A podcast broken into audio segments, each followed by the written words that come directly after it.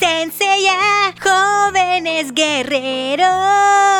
Si te gusta el anime y creciste viéndolo en español latino, no te puedes perder el próximo Anime Rock Festival 2020, ni tampoco te puedes perder la oportunidad de ganarte una de las dos entradas que sortearemos entre todos nuestros suscriptores de YouTube. Ahora sí, soy el perrito Pochito y esto es ¿Por qué crecí tan rápido? Muy buenos días queridos amigos pochitos, estamos muy contentos, han pasado muchas cosas, así que hoy día vamos a tener muchos anuncios también, pero también tenemos un capítulo muy entretenido, un capítulo que hemos venido como spoileando a medida de que hemos ido haciendo nuestro podcast, hemos hablado de este asunto en otras oportunidades, pero hoy por primera vez vamos a enfocarnos en qué tipos de padres queremos ser. Sí, porque ya hemos pasado por todas las etapas como de la vida adulta. Yo creo que todavía nos faltan, pero los aspectos de la vida adulta. Y teníamos que llegar, yo creo, a este aspecto, al aspecto de ser padres. Y como con el Johnny no somos padres, no podemos hablar como propiamente tal, desde la experiencia. Obvio. Pero vamos a hablar desde el qué De- pasaría si. E- Exactamente, y desde nuestras expectativas también. Exactamente. Y cómo lo. ¿Cómo se diría? Lo mm, contrastamos con la crianza que nos dieron nuestros propios padres. Porque también les vamos a dejar aquí, chicos, como siempre, una etiquetita para que puedan ir a escuchar el capítulo donde hablamos de la crianza que nosotros recibimos, de cómo nos criaron nuestros padres. Así que si les interesa eso también, sobre todo ahora que llegamos nueva gente al canal, pero ya vamos a entrar en eso, eh, pueden escuchar el capítulo de ¿Qué día han cogido a los niños? la misión de los padres. Así que mm, eso, les vamos a dejar la etiquetita. Han pasado muchas cosas, eh, pero tal como Pochito decía al principio, chicos, eh, les recordamos a toda la gente que está suscrita a ¿Por qué crecí tan rápido? que eh, todavía pueden participar para eh, ganarse una de las dos entradas que vamos a sortear entre todos nuestros suscriptores de YouTube para el Anime Rock Festival 2020 que se va a realizar de manera virtual eh, en todos los países eh, latinoamericanos que están suscritos obviamente al evento ya que es un evento online.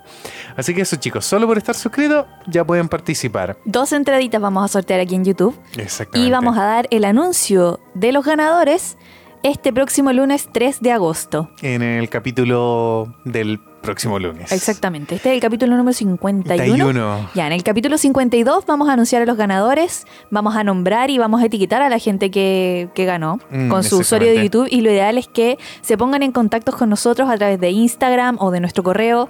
¿Por qué crecí tan rápido? arroba gmail.com? No importa, pero por favor, pónganse en contacto con nosotros para poder hacer la entrega de su premio. Exactamente. Y de la misma forma, chiquillos, también les recordamos que tenemos Patreon y que en Patreon también vamos a sortear una entrada. eh, Entre todos nuestros Entre todos nuestros Patreons. Entonces tienen muchas más posibilidades de ganar porque no son tantos Patreons. Pero no eran, ahora son más. Ahora son más, sí, estamos muy Sí. contentos. ¿Por qué estamos tan contentos, Francisca? Porque llegó mucha gente. Ha llegado mucha gente, sí, al es canal ha llegado mucha gente, a- mucha gente a Patreon, no, pero Sí, queremos darle las gracias de La verdad. Es- bienvenida. y la bienvenida. Este mes se sumaron cuatro nuevos Patreons, Sí. como lo pudieron ver en el, En la intro. en la intro del, del capítulo aquí en YouTube.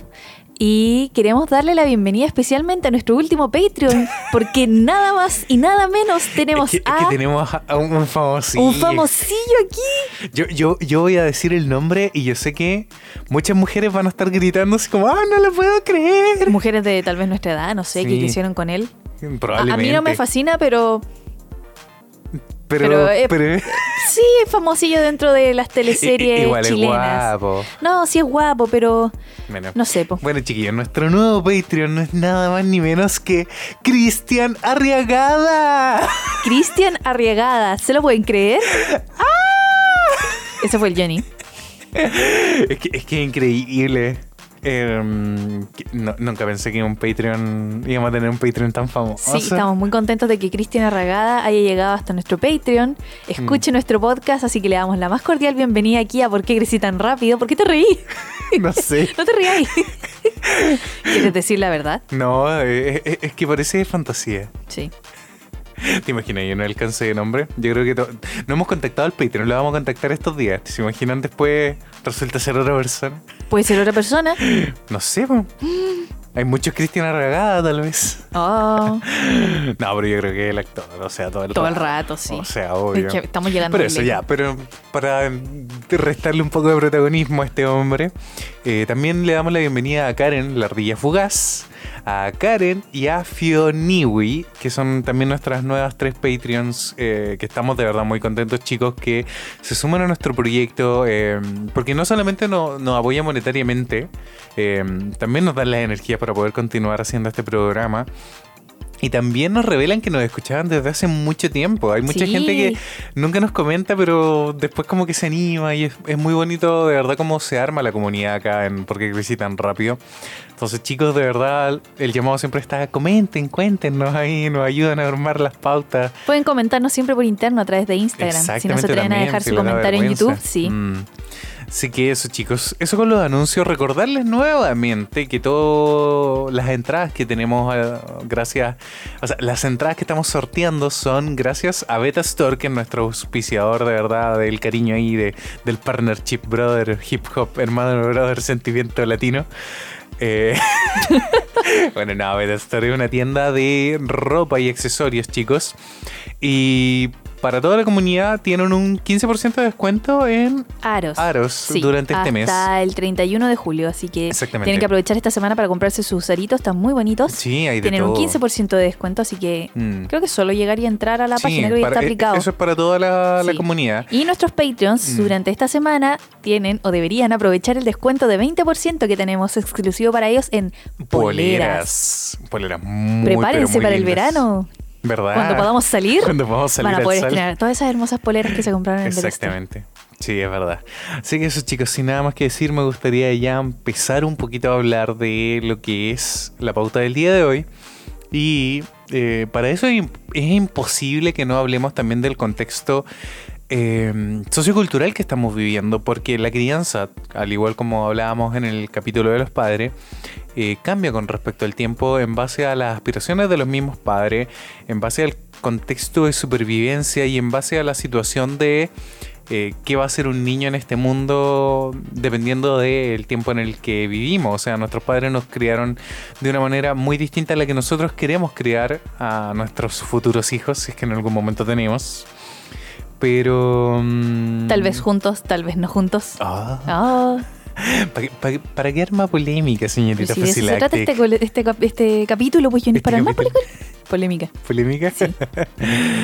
ay, ay. Pero eso, hay una serie de cosas que se daban y, y que yo creo que se siguen dando un poco. Y para eso igual queremos darle las gracias a una amiga que tenemos, que por favor Fusilectic, preséntela. Sí. Porque ella nos habló mucho eh, desde un aspecto de vista sociocultural sobre por qué los seres humanos ne- tenemos esta necesidad de eh, tener hijos, de procrear, de criar, por sobre todo, porque a la larga ser padre no solamente eh, el acto biológico y el acto de perpetuación de la especie, sino que tiene que ver mucho más allá con anhelos, deseos que, que traspasan a las culturas y a las sociedades. Entonces fue muy importante para nosotros también tener la opinión de ella, así que por favor Fusilectic, los honores. Sí, yo tengo una amiga que era del colegio que estudió sociología. Pueden eh, buscarla en sus redes sociales como Chio Investigadora y ella es socióloga de la Universidad Central, presidenta de la Asociación de Esports en Chile. No sé, es una persona muy importante. ¿De y tiene de esports? esports, sí, deporte, ¿cómo se dice? Eh, Juego- de juegos online, sí. Sí. Y eh, también tiene un podcast, Mm. así que pueden ir ahí a escuchar su podcast. Vamos a dejar todos los links en Oh, la ¿verdad? descripción del video y en el comentario fijado. Exactamente. Y mm, ella nos habló, yo le pregunté más que nada la razón por la que la gente hoy en día tendría hijos. ¿Por qué Hoy alguien día. deci- Sí, hoy en día Yeah. y contando también como el contexto de pandemia, ¿por qué alguien decidiría tener hijos? Mm. Y ahí nos mandó unos audios por WhatsApp, así que le agradezco mucho a la Chivo por su, su aporte y su apoyo, porque de verdad teníamos más o menos como una idea del contexto y de cómo se daba un poco el tema de ser Mm. padre y de decidir ser padres, pero igual siempre es bacán tener el respaldo de alguien que sabe más que uno. Porque Claro. recuerden, niños, si están escuchando esto, Solemos meter nosotros la pata. somos, sí, solemos meter la pata, nos suelen tirar las orejas, pero somos diseñadores, Sí, lo hacemos con no todo el cariño y respeto, no somos científicos. Exacto. Si están buscando aquí un podcast científico, lo siento, pero este podcast es para tirar la talla, para Exacto. recordar eh, el pasado, infancia. experiencias, sí, Mm.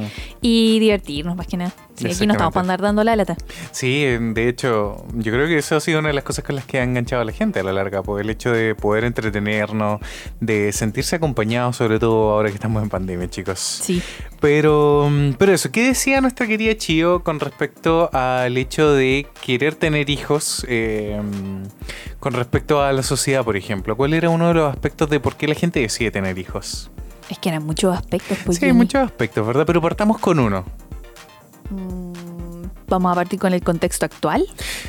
Mm, yo creo que hay un contexto que se replica por en base a las sociedades en general Ya. y que es como la checklist, que nosotros es algo que veníamos Cierto. hablando. Entonces ella nos lo confirmó. Exactamente. De hecho, estábamos haciendo como un tipo de checklist en esta temporada de, de la adultez. Sí, pues, estábamos de pasando ir- por todo. Claro, irse de la casa, terminar la universidad, entrar a trabajar, y etcétera. Sí. Casarse. To- toda esta entonces- temporada se ha tratado de ese checklist. Sí, exactamente. Mm. Y hay un punto en ese checklist, supuestamente, en el que ya cuando una pareja está como consolidada o está estable económicamente, tiene su carrera, tiene su casa, no sé, y decide tener hijos. Mm. Es Pero- como parte del checklist de la sociedad. Exactamente. Pero hay que cumplir con ese checklist. Es que ahí ya tiene que ver con los anhelos personales de cada pareja, pero es lo que se espera del común de la sociedad, yo diría de la mayoría, Sí. ¿cachai? No, tampoco diría común porque tampoco, no quiero decir que es la normalidad, No. ¿se entiende? Sí. Pero, mm, pero una gran mayoría eh, completa estos pasos, se casan, tienen hijos, el auto, la casa, como El decíamos. perro, todo, claro. Exacto. Entonces, por ejemplo, en nuestro caso, nosotros siempre hemos dicho, y ustedes lo sabrán en este podcast, que queremos primero el perro. Sí. Y de hecho, curiosamente, esta semana tuvimos un par de discusiones con Francisca. Porque, y aquí quiero hacer una, la primera reflexión del capítulo de hoy día.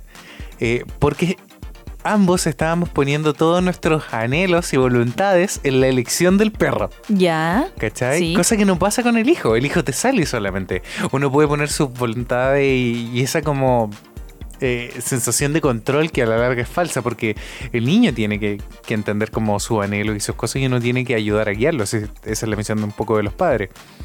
Pero mm, nosotros teníamos como ciertos requisitos de cómo queríamos que este perrito naciera, por así decirlo. Claro. Como este perrito llegara a nuestras Porque, vidas. por- porque, porque lo hemos imaginado de muchas maneras. O sea, para nosotros lo hemos dicho, que Pochito se vuelva un perro de verdad. Es algo que venimos anhelando hace mucho tiempo. Es de verdad, es como tener un hijo para nosotros. Sí. Sí, es como... eh, Sí. Y es súper importante porque también es parte de nues- nuestro checklist. Y eso también, chiquillo, es súper importante porque también tener hijos muchas veces tiene que ver, y tiene que ver muchas veces también cuántos hijos va a tener con el checklist de cada pareja. Hay parejas que solo con uno son felices, otros que quieren cuatro o cinco. Y otros que no quieren. Y otros que no quieren, exactamente. Entonces muchas veces el checklist eh, simplemente se elimina la parte de los hijos o sencillamente ya tuviste otro, pero tenés que marcar el segundo, el tercero. Entonces las checklists, chicos, eh, van, van de vida por, por lo que ustedes vayan decidiendo. Así que aquí no queremos presionar a nadie, ¿eh? por si acaso. Porque de hecho, otro de los aspectos que nos llamó la atención, que nos dijo Chivo Investigadora, fue que se espera que cuando pase la pandemia haya un alto aumento de seres humanos en el planeta a causa de eh, la misma pandemia y de la, del aumento de actividad sexual en los seres humanos. Exactamente. Ya fuera para eh, liberar tensión, ¿verdad? Sí, sí. ¿Por qué otras razones? Por la escasa, eh, el escaso acceso que hay a métodos anticonceptivos. Exacto. Y exactamente salió hace poco un estudio, de hecho lo vamos a dejar en los eh, comentarios, en los links En de abajo. sí. fijado Yo lo voy a buscar. Que resulta que al menos un 40% de las mujeres en- ahora en pandemia se dieron cuenta que no podían acceder a eh, métodos anticonceptivos, ya sea eh, píldoras, ya sea eh, dispositivos intrauterinos o incluso condones, porque muchos de esos eh, productos estaban agotados en farmacia Mm, y es incluso les habían subido el precio en un 20%. Más o menos Sí. fue lo que se estimó y no es mentira. Mm. Doy fe de eso. Doy fe de eso, doy sí, fe es de eso. Porque mm, no sé si habrá problemas con eh, los stocks de las farmacias o con las mismas faltas como de implementación a veces en, en la misma como... ¿Cómo podría decirlo? Como, ¿Cadena de distribución? No, no cadena de distribución, sino como control a nivel gubernamental. Ah. En cuanto que, ya, yo lo obligo a la gente que se quede en su casa, pero tampoco les estoy entregando. Recién se pegaron en el cachofazo de Mm. que dentro de las cajas de alimentos que están entregando el gobierno, necesitaban las mujeres productos de aseo Higiene personal, y protección eh, sexual. Mm. ¿Cachai? Recién Condones, ahora incluyeron condones y preservativos en las cajas. Pero antes de eso se habían pasado tres meses. Mm. Y en esos tres meses las personas o no podían ir a la farmacia o no encontraban los productos o incluso en las páginas web estaban agotados. Mm. o algunos ya están embarazados. o algunos ya están embarazados. Uh, uh, salió, pasó. Claro. Entonces ya no había nada que hacer. Mm. Y, y eso, eso es eh, parte y consecuencia de, del encierro y la pandemia. Exactamente. ¿Y qué otras razones más también nos daba la Chio? La falta de control de natalidad y eso también, eh, en nuestro caso latinoamericano y chileno incluso, se arrastra, por ejemplo, hasta nuestros propios padres. Pues cuando ellos nos tuvieron a nosotros, los métodos de anticonceptivos, por, por así decirlo, eran de mucho menor eh, acceso. Y también había otra percepción sobre el hecho de ser madre, como que la figura de querer tener un hijo y obviamente todo el tema del machismo también, la figura de la madre era como algo que las mujeres muchas veces anhelaban por sí solas. Yo creo que, claro, va de la mano con la presión social, la presión también sociocultural, ¿cachai? De que estás viendo, no sé, porque todas tus amigas están teniendo hijos, pero están estables en una relación, o por último tienen, no sé, pues, un esposo que los pueda mantener. Pero. Te empiezan pero- a invitar a los baby shower como Claro, hablamos en a- las sí, celebraciones sí, de sí, sí. Pero al menos para nuestra generación, como que esas cosas igual han cambiado. Como que primero sabemos que tenemos que estar conscientes, y sobre todo ahora en el mundo que es súper difícil, eh, ser una persona estable económicamente, pensar el, ten- el tener hijos, porque como nos dijo la Chio, es una Mm. inversión a largo plazo. No es como tener un perro o tener un hámster que te va a durar unos 2, 3 años, o el perro máximo unos 15 o 20 años, si dura bien, así vive muy bien el perro. Y la, y Pero la los canti- y la niños- cantidad de inversión es completamente distinta. es completamente distinta. Entonces, de verdad, ahora necesitamos pensarnos muy bien si Mm. queremos tener hijos. Pero ¿y por qué otras razones también la gente antes tenía hijos? Porque- ella, ella, de hecho también nos señaló el contexto socioeconómico que estamos viviendo, que hoy en día, por ejemplo, somos la generación más altamente calificada, y es verdad, y que tiene los peores sueldos de acordes a nuestro grado de calificación. Exactamente. O sea, hace 20 o 30 años, una persona universitaria básicamente era como un millonario Somos, chileno. ¿Cómo fue como dijo? Como pobres ilustrados. Somos pobres ilustrados. Exactamente. Somos un don nadie. Antes era nadie, pero ahora soy un don, Don nadie. nadie. Exactamente. Y es verdad, los sueldos Sí. están peores que nunca, chiquillos, pero tenemos los grados más altos de capacitación, ya sea técnica, ya sea universitaria. Es impresionante. Somos, hay- hay una gran cantidad en Chile y en el mundo en general de mano capacitada y que actualmente se encuentran o cesantes, Como nosotros. como nosotros, o con sueldos muy miserables, de verdad. Sí, es verdad. No, y aparte que a causa de la pandemia muchos también les bajaron el sueldo, entonces Mm. están ahí de verdad tratando de Mm. mantenerse. Exactamente. Y no solamente eso, sino que, por ejemplo, en Chile, eh, con todos los cambios de políticas gubernamentales, digámoslo, hoy en día cada vez es más difícil tener hijos eh, basado, por ejemplo, en la ayuda del Estado. Antiguamente la educación, la, la educación, la salud pública no estaba tan en- eh, empobrecida como lo está hoy en día en Chile. En los últimos Ah, ¿sí? 30 años, sí, exactamente. Eh, por ejemplo, muy, muy pocas familias decidirían optar eh, tener un hijo en el sistema público por opción propia. ¿Cachai? Ahora, actualmente. Actualmente, Sí. digo yo. O sea, básicamente, yo creo que en el mismo caso de nosotros, nuestros padres como que nos mirarían raro y dirían así como, no, o sea, no, tiene que ir a clínica. O sea, ¿cómo va a pasar por un hospital público? Es que si la salud pública fuera buena, tal vez no tendríamos tantas trancas. Exactamente, pero ¿cuál es el problema principalmente? Que la salud pública anteriormente, cuando no existían todas las clínicas, todo el asunto, era como, siento yo, una de las únicas formas que teníamos realmente del- de, de traer los hijos al mundo. Entonces no había como un prejuicio tampoco, ni una checklist, ¿se entiende? Como que hay también una presión social a la larga de tener, acá en Chile al menos, el hijo en clínica. Ah, ¿Tú sientes o no? sí, un poco. ¿Cachai? Porque se hacía el baby shower y todo. Entonces, ¿y dónde tuvo al bebé? ¿Cachai? Ya, pero igual piensa que hay mucha gente que decide tener sus hijos en sus casas. Sí, también. Yo tuve muchas compañeras que nacieron en sus casas y yo decía, ¡Oh, qué loco, pero qué extraño. Claro, para mí era extraño porque la gran mayoría de nosotros había nacido por cesárea en una clínica o tal vez en un hospital, ¿cachai? Sí. Pero nacer en tu casa era como, ¡oh, qué extremo! Cuéntame, ¿cómo fue? Ex- e- experiencia límite. Sí. Pero de hecho, Sí. hace poco, chicos, vimos este documental en Netflix del que ya hemos hablado antes de El sexo en pocas palabras. Y había un capítulo también del parto, Sí, ¿te acuerdas? sí. Y mostraban eh, muchas de las formas en las que las mujeres estaban decidiendo tener a su bebé y sobre todo tener a alguien de confianza en el momento del parto porque muchos doctores no respetaban la voluntad de las oh, mujeres. sí, eso fue súper eh, Sí. Había muchos procedimientos y de hecho yo creo que hasta el día de hoy sigue pasando que por ejemplo un doctor eh, prefiere hacer más cesáreas que quedarse en un parto natural tres horas, por ejemplo. No, es que los partos naturales duran más de 12 horas, ¿cachai? A veces Pero la cesárea la saco pa, pa, pa. En un día saco y- cinco guaguas, exacto, listo, ya, y- pa. y- el negocio. Y la cesárea sale más cara, ¿cachai? Y el doctor se lleva más plata, entonces eh, hay todo un tema ahí sí, hay todo un bastante tema complicado. en torno al, Al a la negocio- maternidad, al al negocio, de la maternidad. al negocio del nacimiento, sí. Exacto, y, sí. es, y es terrible. Es terrible. Entonces también eso, eso por ejemplo, yo siento que el, el acceso a esa información que antes, por ejemplo, no, no existía internet, muy rara vez un canal de televisión se va a poner a hablar de esto en- de manera pública. Difícil. Imposible, si con, insisto, hemos tenido una educación sexual en Chile pésima. Eh, en cambio ahora, por ejemplo, con, el- con todo el tema de lo que conlleva la lucha feminista, del derecho también de las mujeres por sobre su cuerpo, de hecho era una de las cosas que más se hablaba en ese mismo documental, de las mujeres poder decidir cómo querían tener a su hijo eh, por sobre las voluntades o la prescripción médica, porque muchas veces el doctor era el que decidía, llegaba y decidía cómo tenía que nacer la guagua nomás Claro. pero sin consultar a la madre. Entonces, con todo esto, el, eh, la apertura del Internet y todo el asunto, hay una cantidad de información que ahora nosotros mismos como jóvenes tenemos, jóvenes el pato, Ya no somos tan jóvenes, Johnny, pero tenemos esa información a la mano. para poder, decidir. Para poder decidir exactamente Exactamente. si queremos ser padre y cómo Y- queremos serlo. Exactamente, decidir informados, eso es súper importante. Mm. Que si van ahora en estos tiempos a decidir tener hijos, eh, decidan bien y decidan informados. Mm, Exactamente. Porque es- eso, chiquillo, era muy importante que lo. Y por eso partimos hablando del capítulo de esto. Yo creo que antes de ser padre, uno tiene que decidir ser padre, prepararse para ser padre.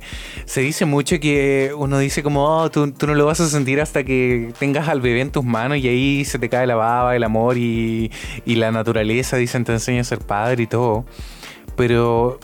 Yo, Es que es una tremenda Es responsabilidad una ser tremenda padre, sí. responsabilidad, sí. No es llegar y como, oh, es que solo del amor eh, saldremos adelante. Es como, no, de verdad, O sea, es ya- toda una ya- planificación. Esto ya, ya, lo hemos ya hablamos dicho. de eso en todos los capítulos del amor que, Sí. que hemos dicho, pero de, de hecho un- eh, es súper importante eso, porque hay muchas parejas que también deciden tener, y de hecho la chica también nos lo mencionó, que deciden tener hijos para intentar salvar, Salvar la una relación, relación. como para traerle aire nuevo a la relación. Cabros, eso no, no funciona. No. es culpa del niño, Mm, aparte. Exactamente, pero No si sienten que el amor del niño. si sienten que el amor en su pareja se está muriendo, les vamos a dejar aquí el link al último capítulo que hablamos del amor sobre cuando se muere el amor y sobre Sí. cómo nosotros como pareja hemos mantenido el amor vivo por cinco años y medio. Sí. Cinco y cuatro meses de pandemia. y todo un año de working. Exactamente, así que en este momento chicos les vamos a dejar ahí la etiquetita para que puedan ver ese capítulo. Hay muy pocas cosas de verdad y yo creo que un bebé no les va a salvar el amor. Hay muchas formas de enfrentar las crisis y todo el asunto. Pero claro, tener un Los hijo... hijos no son la solución. No, para nada. Y ahora me gustaría abordar un poco eso también, porque muchas veces se piensa que los hijos vienen a resolver muchos problemas internos, no solamente de, la, de las parejas, de los matrimonios, sino también de las propias personas. ¿Ya? Hay mucha gente que, por ejemplo, por miedo a morir, por miedo a quedarse solo, tiene hijos. Y- Como la señora que vive aquí en el edificio. ¿Verdad? que, que nunca dejó ir a su hijo. Yo no sé si nunca dejó ir a su hijo o su hijo nunca de- quiso dejarla a ella. Mm, es verdad. Pero tenemos un caso aquí muy emblemático en el edificio de una señora muy, muy, muy, muy, Muy muy, mayor. que el hijo también es Y su hijo también es mayor, debe ser ya sí, adulto mayor. Mm. Eh, y ¿Y qué él viene? siempre se quedó acá con ella. Y Mm. la lleva para todas partes y la acompaña para todas partes. Pero como que siento yo, me da la impresión de que él nunca tuvo como una vida propia.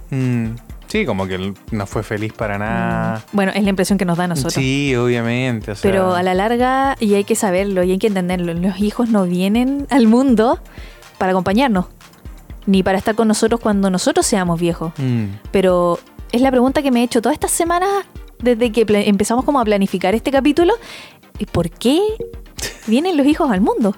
¿O, O por sea- qué alguien decide tener hijos? Yo todavía no puedo eh, eh, entender esa pregunta. Tal como dijimos recién, hay aspectos de eh, presión social. Pues hay mucha gente que, por ejemplo, si en tu grupo de amigos todos tienen hijos, tú no quieres ser menos, ¿cachai? Sí, Quiere- no sé, pues, pero hay mu- no digo que sea nuestro caso, pero hay mucha gente que lo ve de esa manera. Mm. De hecho, yo tengo un caso en la familia. Ah, de ¿ya? unas hermanas, no voy a dar nombre, pero que una de las hermanas eh, tuvo su primer bebé, eh, llamaron a mi madre de madrina, ¿cachai? Mi mamá, tú sabes que es muy querendona, entonces le daba muchos regalos y la otra se puso envidiosa y también tuvo guagua y también quiso a mi mamá de madrina. ¿What?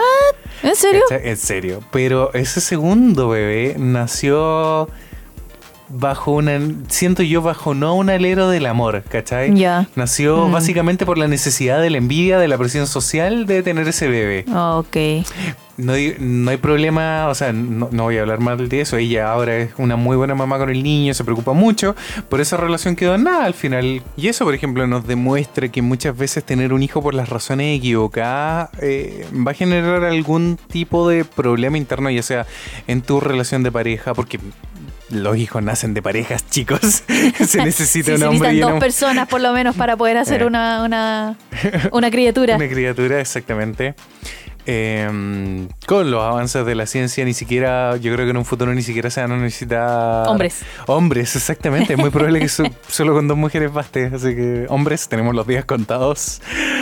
Ah, qué pena. Tenemos el control del mundo. Sí, sí, es verdad. Y sobre todo, yo creo que a- a- anoche veíamos a Hannah Gatsby con su mm, show de stand-up Naniet. Para los que no lo hayan visto, yo lo vi por segunda vez. La primera vez, eh, la Fran no lo pudo ver. Me quedé dormida. Yo te estaba ayudando. Lo siento, ¿no? Pero digamos las cosas como son. Me Sí, quedé dormida. Te quedaste dormida. Bueno, la Fran se quedó dormida, entonces no lo vio. Y para la gente que lo haya visto, yo creo que entenderá la situación. Pero es una de, siendo uno de esos shows que te cambian un poco la percepción y que te vienen a confirmar este cambio feminista que, que está muy bien que lo tengamos. Y este cambio también en la forma de la crianza. Yo me quedo Sí. particularmente con una frase de su show ¿Ya? eh, fuera de todos sus pro- problemas y traumas, ¿cachai? Lamentables de ella, pero que eh, hay, hay un punto también que ella dice, ¿cachai? Que a pesar de todos sus problemas y todo, no hay nada más fuerte, ¿cachai? Que una persona que se levanta de eso y mm, Y continúa. que, que cayó tan bajo, pero que, que ahora está en la cima. O sea, Mm. jamás en la vida vas a poder competir contra esa persona. Y es verdad. Bueno, pero ella decía que un día así su madre, porque a veces lo, es verdad, los padres llegan y sueltan así, yo también a veces lo hago, suelto frases al aire y, y es como, ¿qué le pasa? ¿Qué está pensando? Y su madre le pidió disculpas porque mm, para los que no lo han visto o para los que ya lo vieron... eh, Vas a hacer un spoiler. no, pero Hannah Gatsby es una mujer lesbiana. Eh, entonces, la madre en su momento no sabía cómo criar eh, a, a su hija dependiendo de eh, cuando se dio cuenta de la sexualidad y la orientación sexual de su hija. Mm. Entonces ella le pidió perdón porque lamenta no haber podido enfocarse bien en ese momento. Oye, están pasando un montón de vehículos, Sí, chicos. sí, sorry, hemos, si se te- escuchan. hemos tenido que parar esto un montón de veces, pero yo creo que ya no vamos a poder pararlo No, no, no, hay que seguir. Pero no sé qué onda hoy día que tanto pasando vehículo. muchas motos, sí. Pero mm, ¿cuál es el punto? Ella le pedía disculpas porque a, la larga la crió como heterosexual, a pesar de que la madre igual sabía y, y lo veía en su hija que eh, ella dentro de sí era diferente a los demás niños, pero no por eso retrasada ni nada, chiquillos. Y a- acá no pasa nada y eso nosotros también lo tenemos súper claro a la larga de eh, lo que nos pueda pasar como padres eventualmente. Si a la larga uno no elige el hijo que le sale, uno lo único que tiene que hacer es quererlo, pero ya vamos a hablar de eso. Quererlo y guiarlo, sí. Quererlo y guiarlo, exactamente. Y ella a la larga le pedía disculpas porque no supo guiarla de la manera correcta. Le dijo, lamentablemente te creía así porque era la única forma que yo podía. Y estamos hablando igual de que Igual estamos hablando hace como 30 años. 30, 40 años de crianza, entonces... en los 90, en, 90, en- en- en Australia. En Australia, en Tasmania. en Tasmania, en un pueblito muy chico, como ella explicaba. muy sí, conservador. Muy conservador, Mm. entonces sí, pues igual le tocó un... Un momento muy momento, difícil. sí, muy difícil, exactamente. Sociocultural. Entonces, por ejemplo, hay muchas cosas que nosotros tenemos a favor ahora, siento nosotros como generación, a la hora de poder criar eh, ya sea un niño o una niña. O sea, yo creo que antiguamente, incluso nosotros mismos nos lo hemos planteado, tener una niña es bastante complicado, por ejemplo, en un país donde, en Chile donde a las mujeres las matan, las violan.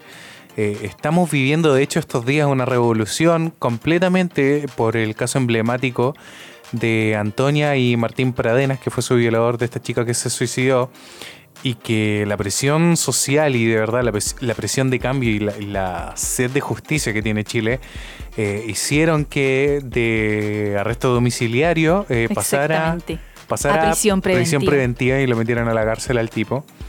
Entonces, estamos viviendo de verdad un momento eh, que no hay que perderse de partida. Sí, un momento crucial de la historia de Chile, porque incluyendo el tema de la pandemia, del plebiscito que se viene, del cambio constitucional, eh, los problemas que hay visiblemente el, en la política. el retiro del 10%. El retiro del 10% Que abre una Chile, brecha, sí. pero tremenda para el tema de las FP también. Eh, están pasando cosas buenas, creo, increíbles, eh, memorables, Por poco diría interesante, como diría la señora Sí. interesante de 31 minutos. muy interesantes. Esto todo es muy interesante, Así que esperamos a un futuro, porque claro, pensamos que si tuviéramos hijos, y yo lo pienso desde una perspectiva tal vez de madre, preferiría que fuera niño solo por el hecho que se le haría lamentablemente mucho más fácil Mm. eh, porque, porque ser vivimos, persona en el Exacto, mundo. porque vivimos en una sociedad machista en Chile, hay que decirlo. no, en general en el mundo. Y, y, sí, en general en el mundo y a la larga uno sabe que tiene muchas menos posibilidades de que le pase algo a tu hijo si es hombre que si es mujer y es terrible. Es terrible.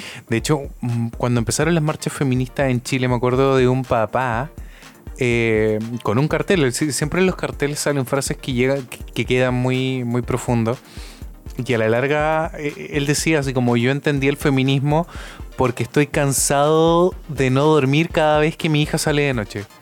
¿Cachai? Y- Exactamente. Y, a la larga de eso se trata. O sea, que las mujeres no puedan salir tranquilas en Chile, que el- sobre todo la generación anterior no entendiera todo lo que es el acoso, eh, no entendiéramos un montón de cosas y yo in- in- in- incluía también, si también co- como hombre hemos tenido que cambiar un montón de comportamientos mínimos, no digo que ya sean violados No, no, no. para que, para que no se entienda, pero tiene que ver, por ejemplo, con culturas muy machistas, con el, con el mismo tema de eh, lavar los platos, incluso de que la mujer te tiene que cocinar o de, De que- ayudar de en la ayudar casa. en la casa, exactamente, de que uno se tiene que hacer cargo de sus propias cosas. Exactamente. Por eso también, de hecho, lo hemos conversado con Fran cuando tengamos un hijo y ese hijo, por ejemplo, se tenga que ir a la universidad. Oye, que medio, medio Sí, salto medio que salto, ya- ya lo criamos. Ya lo criamos. Bueno, pero, pero es súper importante que se vayan y aprendan a subsistir por las de ellos, que aprendan a plancharse la ropa. Ah, sí, el Johnny que decía que ojalá se lavar. vaya a estudiar a región porque así le va a costar y va, y va a aprender lo que es vivir. Exactamente, porque, porque uno aprende, por ejemplo, cuánto cuestan las cosas, cuándo, cuánto cuesta eh, el pan con chancho, el, el tomate, la paltita. Que la ropa no se lava sola, no aparece mágicamente limpia en tu cajón. Mm, Que el refri no se llena solo. Exactamente, que después que hacer la once cuesta, que lavar los platos cuesta. Que pagar las cuentas cuesta. Exactamente. Entonces, todo ese tipo de cosas que a la larga es súper importante y a la larga de ahí viene el machismo de, de las madres sobreprotectoras, de los padres también sobreprotectores, que no dejan que sus hijos eh, se vuelvan autovalentes. Mm. Yo creo que a la larga eso es lo que pasaba un poco con este caso de mm, que tenemos acá en el edificio de esta señora muy mayor con su hijo, ¿Ya? que a la larga nunca dejó que su hijo fuera autovalente. Probablemente. Y, O tal vez ella era demasiado dependiente de él por También. algún problema físico o algo que tuviera mm, ella, no vaya, sé. Vaya uno a saber. Vaya po. uno a saber. Exactamente, pero es importante, chicos, entender que los hijos están aquí por un rato y a la larga se trata de una labor sumamente altruista. O sea, sí, eh, eh, es muy curioso porque los padres siempre se llenan la boca. no, no, no estoy Los hablando padres, de los míos. espérense, porque la- en cuando general. nuestros hijos escuchen estos podcasts le van a decir, De hecho, mira sí. papá lo que andaba diciendo. Sí, pero los padres siempre dicen así como, oh, los- eh, eh, ser padre es amor, yo amo a mi hijo, todo el asunto.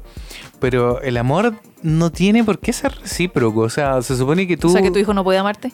No, si tu hijo puede amarte, pero tú no tienes por qué esperar que tu hijo te ame de vuelta.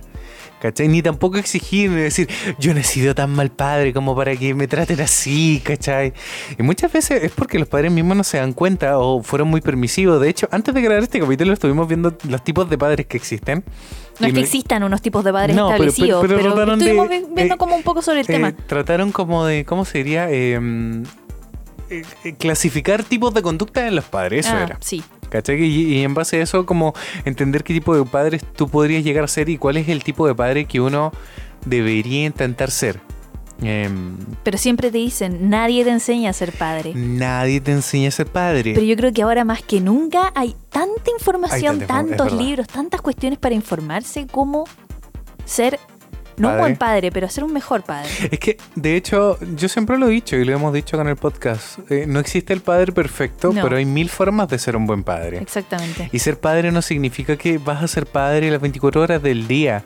Significa que a- a- en cada momento en que tú estés presente con tu hijo, trates de estar al 100, al 1000% y tratar de ser mejor cada día. Yo creo que ese es el punto. Es un paso a la vez, como siempre decimos. No es. Por eso quería ir ver la película esta de Adam Sandler. Ah, La voy a sacar a colación. Vamos a hablar de eso. Sí, el otro día el Johnny eh, decidió que viéramos esta película, eh, ¿cómo se llama? Un, papá, un papá genial. un papá genial de, de Adam Sandler. Sandler. Y yo nunca la había visto, pero el Johnny le encantaba la película porque Yo la vi de niño. Exactamente. El Johnny la vio con perspectiva de niño, pero yo la vi con perspectiva de adulto. Y debo decir que él, como padre, sería, pero pésimo, pésimo. al final de la película sí te deja una lección. Que Te deja el- una lección Sí, superimportante. el tema de que al final tus padres te van a amar incondicionalmente y es el, el- como en lo posible de ellos te van a tratar de apoyar. Mm. Pero él, como ejemplo de padre, nulo, porque a la larga, ¿qué estaba haciendo él? Él adoptó un niño para salvar su relación. Exactamente. A la como, inversa. Como, como el caso que dijimos, claro, él lo adoptó, no lo tuvo, pero es lo mismo que hacen algunas parejas de tener un niño. Pero para él salvar. mágicamente eh, apareció al frente de su novia y le dijo, mira, ahora tenemos un hijo. Y ella así como, "Eh, no, no es ni mío ni tuyo, ¿por qué tenemos un hijo ahora? Mm. No funciona. Y la No relación ya estaba súper mala. Sí, que- ya estaba súper mal. Aparte que él era súper egoísta. Mm. No, y él, y él estaba mal en la vida. Realmente tenía que aprender a ponerse las pilas con la vida y todo el asunto. Pero ¿cuál, ¿cuáles fueron las, las cosas que rescato de esa película desde mi perspectiva de niño? Y, que- y que de hecho se reflejan en aspectos positivos, muy, muy positivos de la paternidad, y que es pasar tiempo con el niño, punto uno. Ya, pero es que él no trabajaba, no hacía nada. ya, pero, pero independiente de, de, eh, enseñarle cosas y lo otro que se sienta protegido. ¿Cachai? Hay, hay, hay un aspecto muy importante y, yo, y creo que eso es lo más importante y yo lo rescato también de la, parte, de la paternidad de mis propios padres, que yo siempre me sentí protegido con ellos. Siempre si yo tenía algún problema podía recurrir a ellos. No siempre se trataba de recurrir a ellos, para eso también están los amigos, uno ya cuando es más adolescente no le quiere contar todas las papás, y porque mandar con cosas. Pero estoy hablando cuando uno es chico, cu- cuando de verdad estás como frente a este, a este mundo gigante, desconocido, tu primer día en el colegio y to- son todos los cabros chicos histéricos y por ejemplo yo que era hijo único, muy callado, muy tranquilo encima y los veía todos corriendo y era como, saca, de aquí.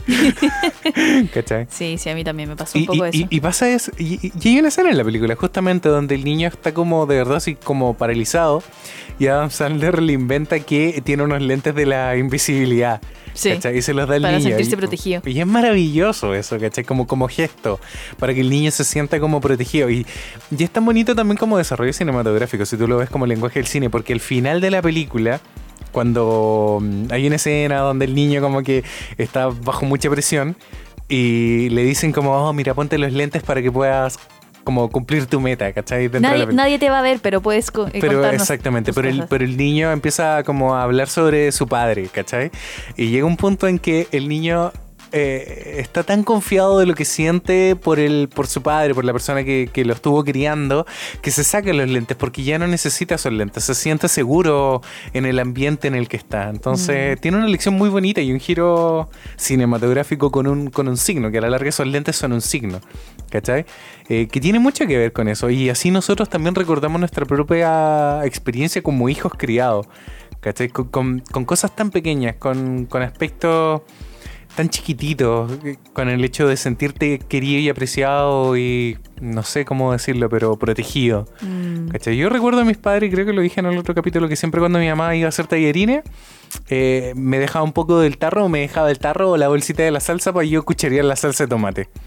Aunque bien. estuviera, por ejemplo, mi mamá- jugando, mi me mamá llamaba. me, me daba el bowl con la mezcla del queque que, que, que- que quedaba. Ay, también me y nos decía, para- sí, y nos decía, no se la coman toda porque después les va a doler la guata. Y es verdad, después te duele la guata. Mi mamá me pasaba las aspas de la de la batidora cuando hacía merengue. Sí, también. Ay, qué rico. En ese tipo de cosas que a la larga se transforman en un comportamiento, uno, uno como niño ve el amor. En ese tipo de gestos que no necesariamente son comprarle el uniforme del colegio. Comprar el juguete o el último celular que vieron en la tele. Exacto. El de es la pantalla increíble. Oh, qué terrible. cámara increíble. No, no lo cantes, por favor. y una batería que dura mucho más. Qué horrible. Qué horrible. Por favor, si un niño se, se empieza a cantar eso. No, espérate, ¿qué sí.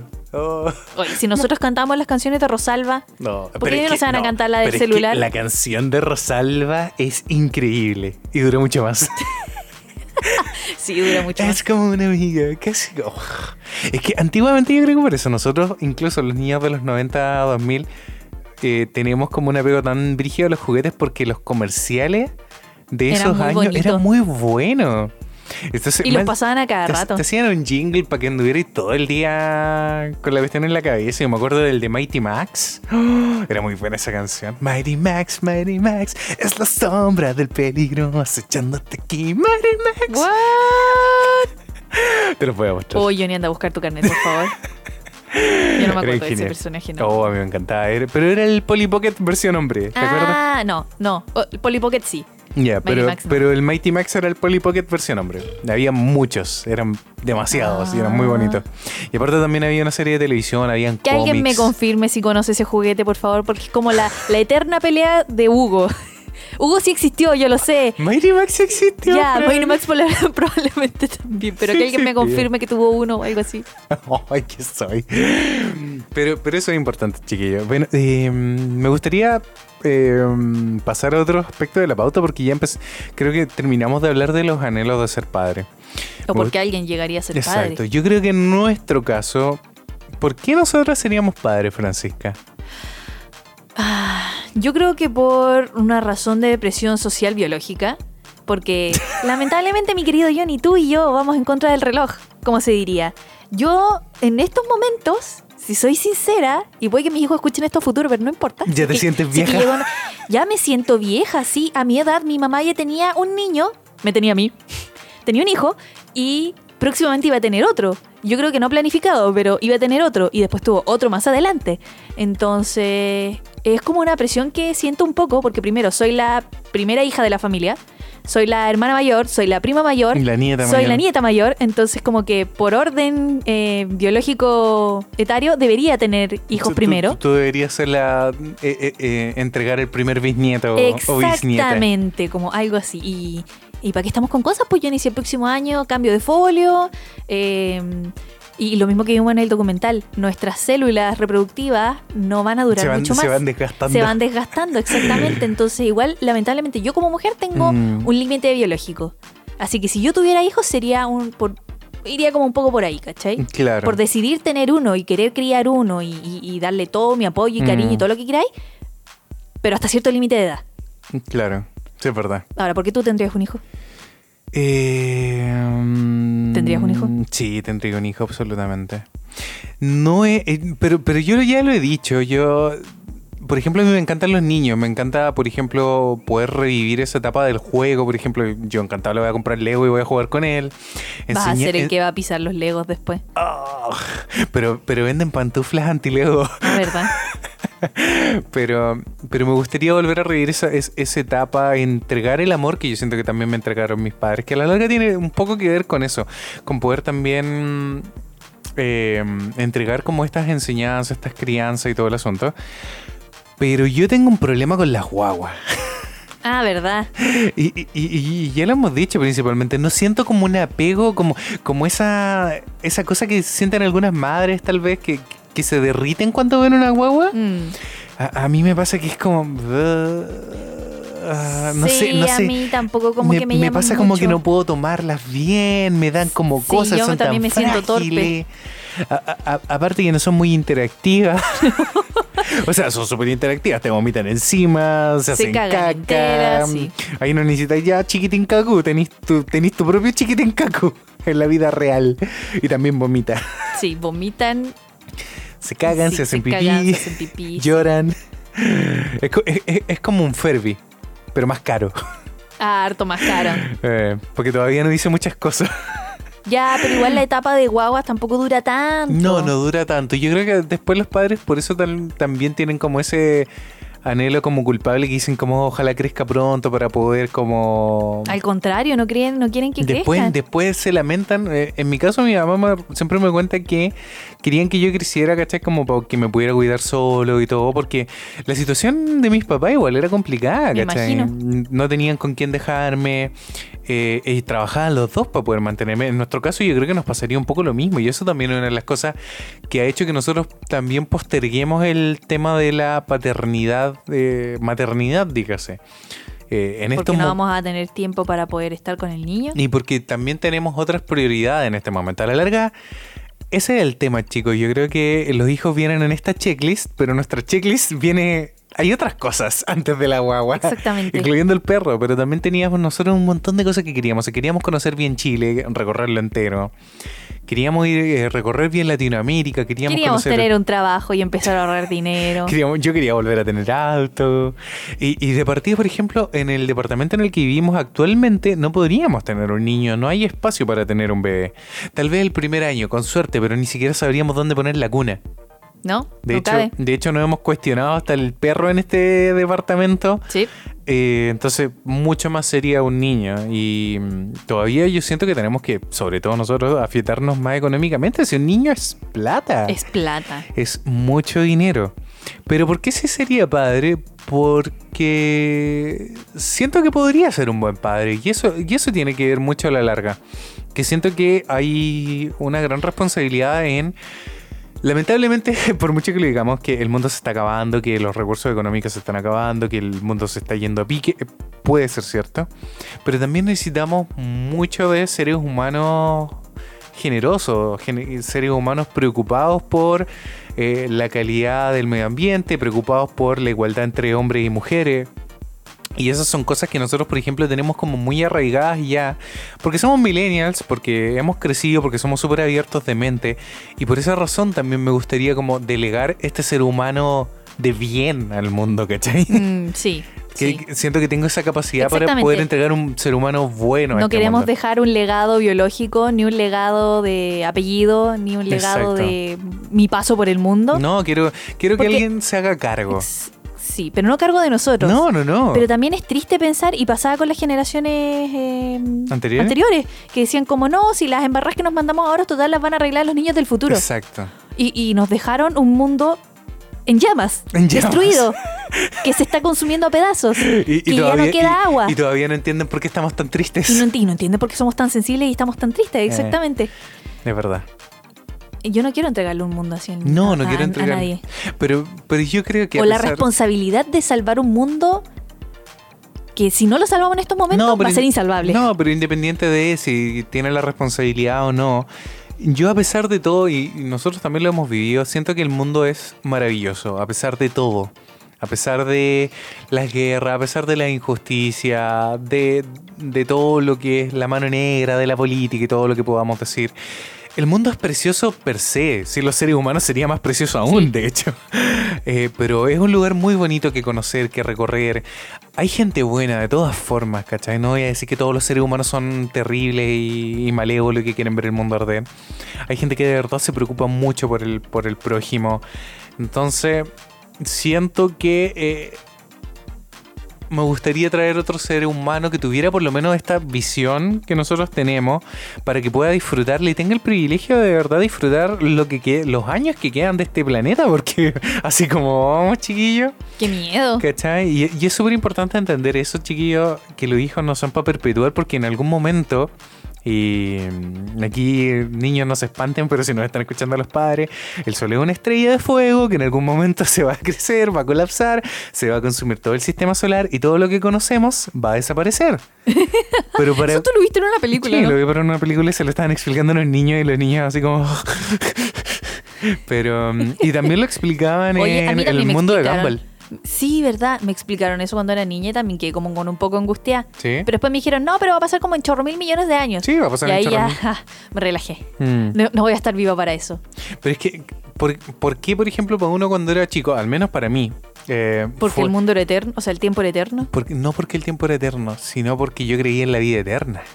Chan, chan, chan, chan, Ah. chan. Y ahí es donde después uno cuando va creciendo, la ciencia entra en completamente conflicto con la religión. Sí. Y lamentablemente en Chile hemos tenido una influencia muy, ¿cómo se diría? Fuerte del- de, la religión católica.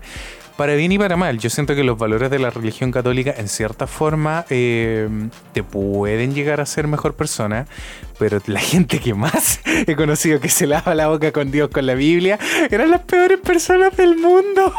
Eran alcohólicos, le pegaban a su esposa, le pegaban a su hijo, terminaron separados, algunos hasta en la cárcel. ¿En serio? En serio. Entonces, entonces ahí es cuando se te empieza a derrumbar esa imagen de como que la gente que cree en Dios es gente buena. Mm, Hay gente que cree en Dios que es muy mala, chicos. Sí. Entonces, ¿qué pasaba? Que cuando te empiezas a dar cuenta de este aspecto, que el sol va a crecer, se va a comer el universo, todo va a desaparecer y vamos a quedar en la nada, es como, ¿y en qué parte queda el cielo? ¿Dónde vamos a estar nosotros? Es como... Queda en tu corazón. Queda en tu corazón, exactamente. Entonces ahí como que uno empieza a entender, chiquillos, lamentablemente no vamos a estar aquí para siempre. Y hay mucha gente que de verdad, a veces pensando en la vida eterna, en, des- en el descanso, eh, eh, piensa, no importa porque van a quedar mis hijos, ¿cachai? O, o perpetua como esa, esa sensación de darle la responsabilidad a los hijos de eh, perpetuar el apellido de la familia, de ser mejores que, que ellos.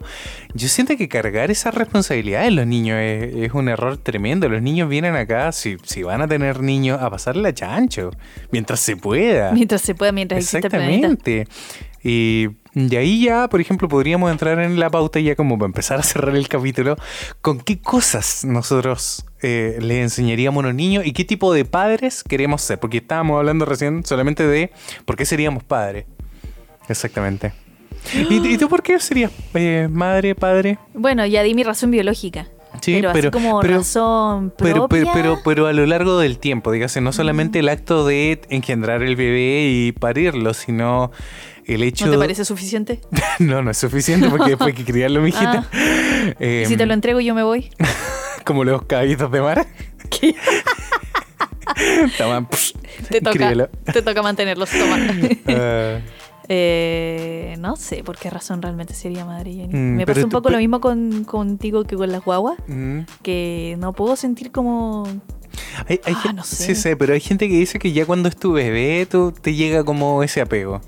Puede ser. Mm, Yo siento que muchas veces pasa, incluso, y aquí chiquillos, como para reivindicar un poco la sensación de Condoro, cuando a veces eh, muchos padres tienen un bebé por Condoro, a veces terminan queriéndolo mucho más de que cuando los padres programaron al bebé.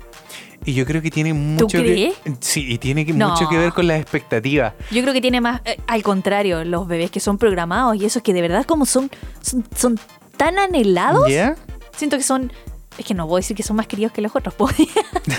Más sobreprotegidos tal eh, vez. claro, es que son como mucho más esperados. Pero a veces po. pasa, escúchame, que por ejemplo dos padres siempre quisieron niñita o quisieron niñito. Niñito varón y Ay, niñita no diga mujer. esa tontera, por favor. Por favor, padres, dejen de decir eso. Niñito ya es niño y niñita ya es mujer. No tienen que decir niñita, mujer, ni niñito, varón.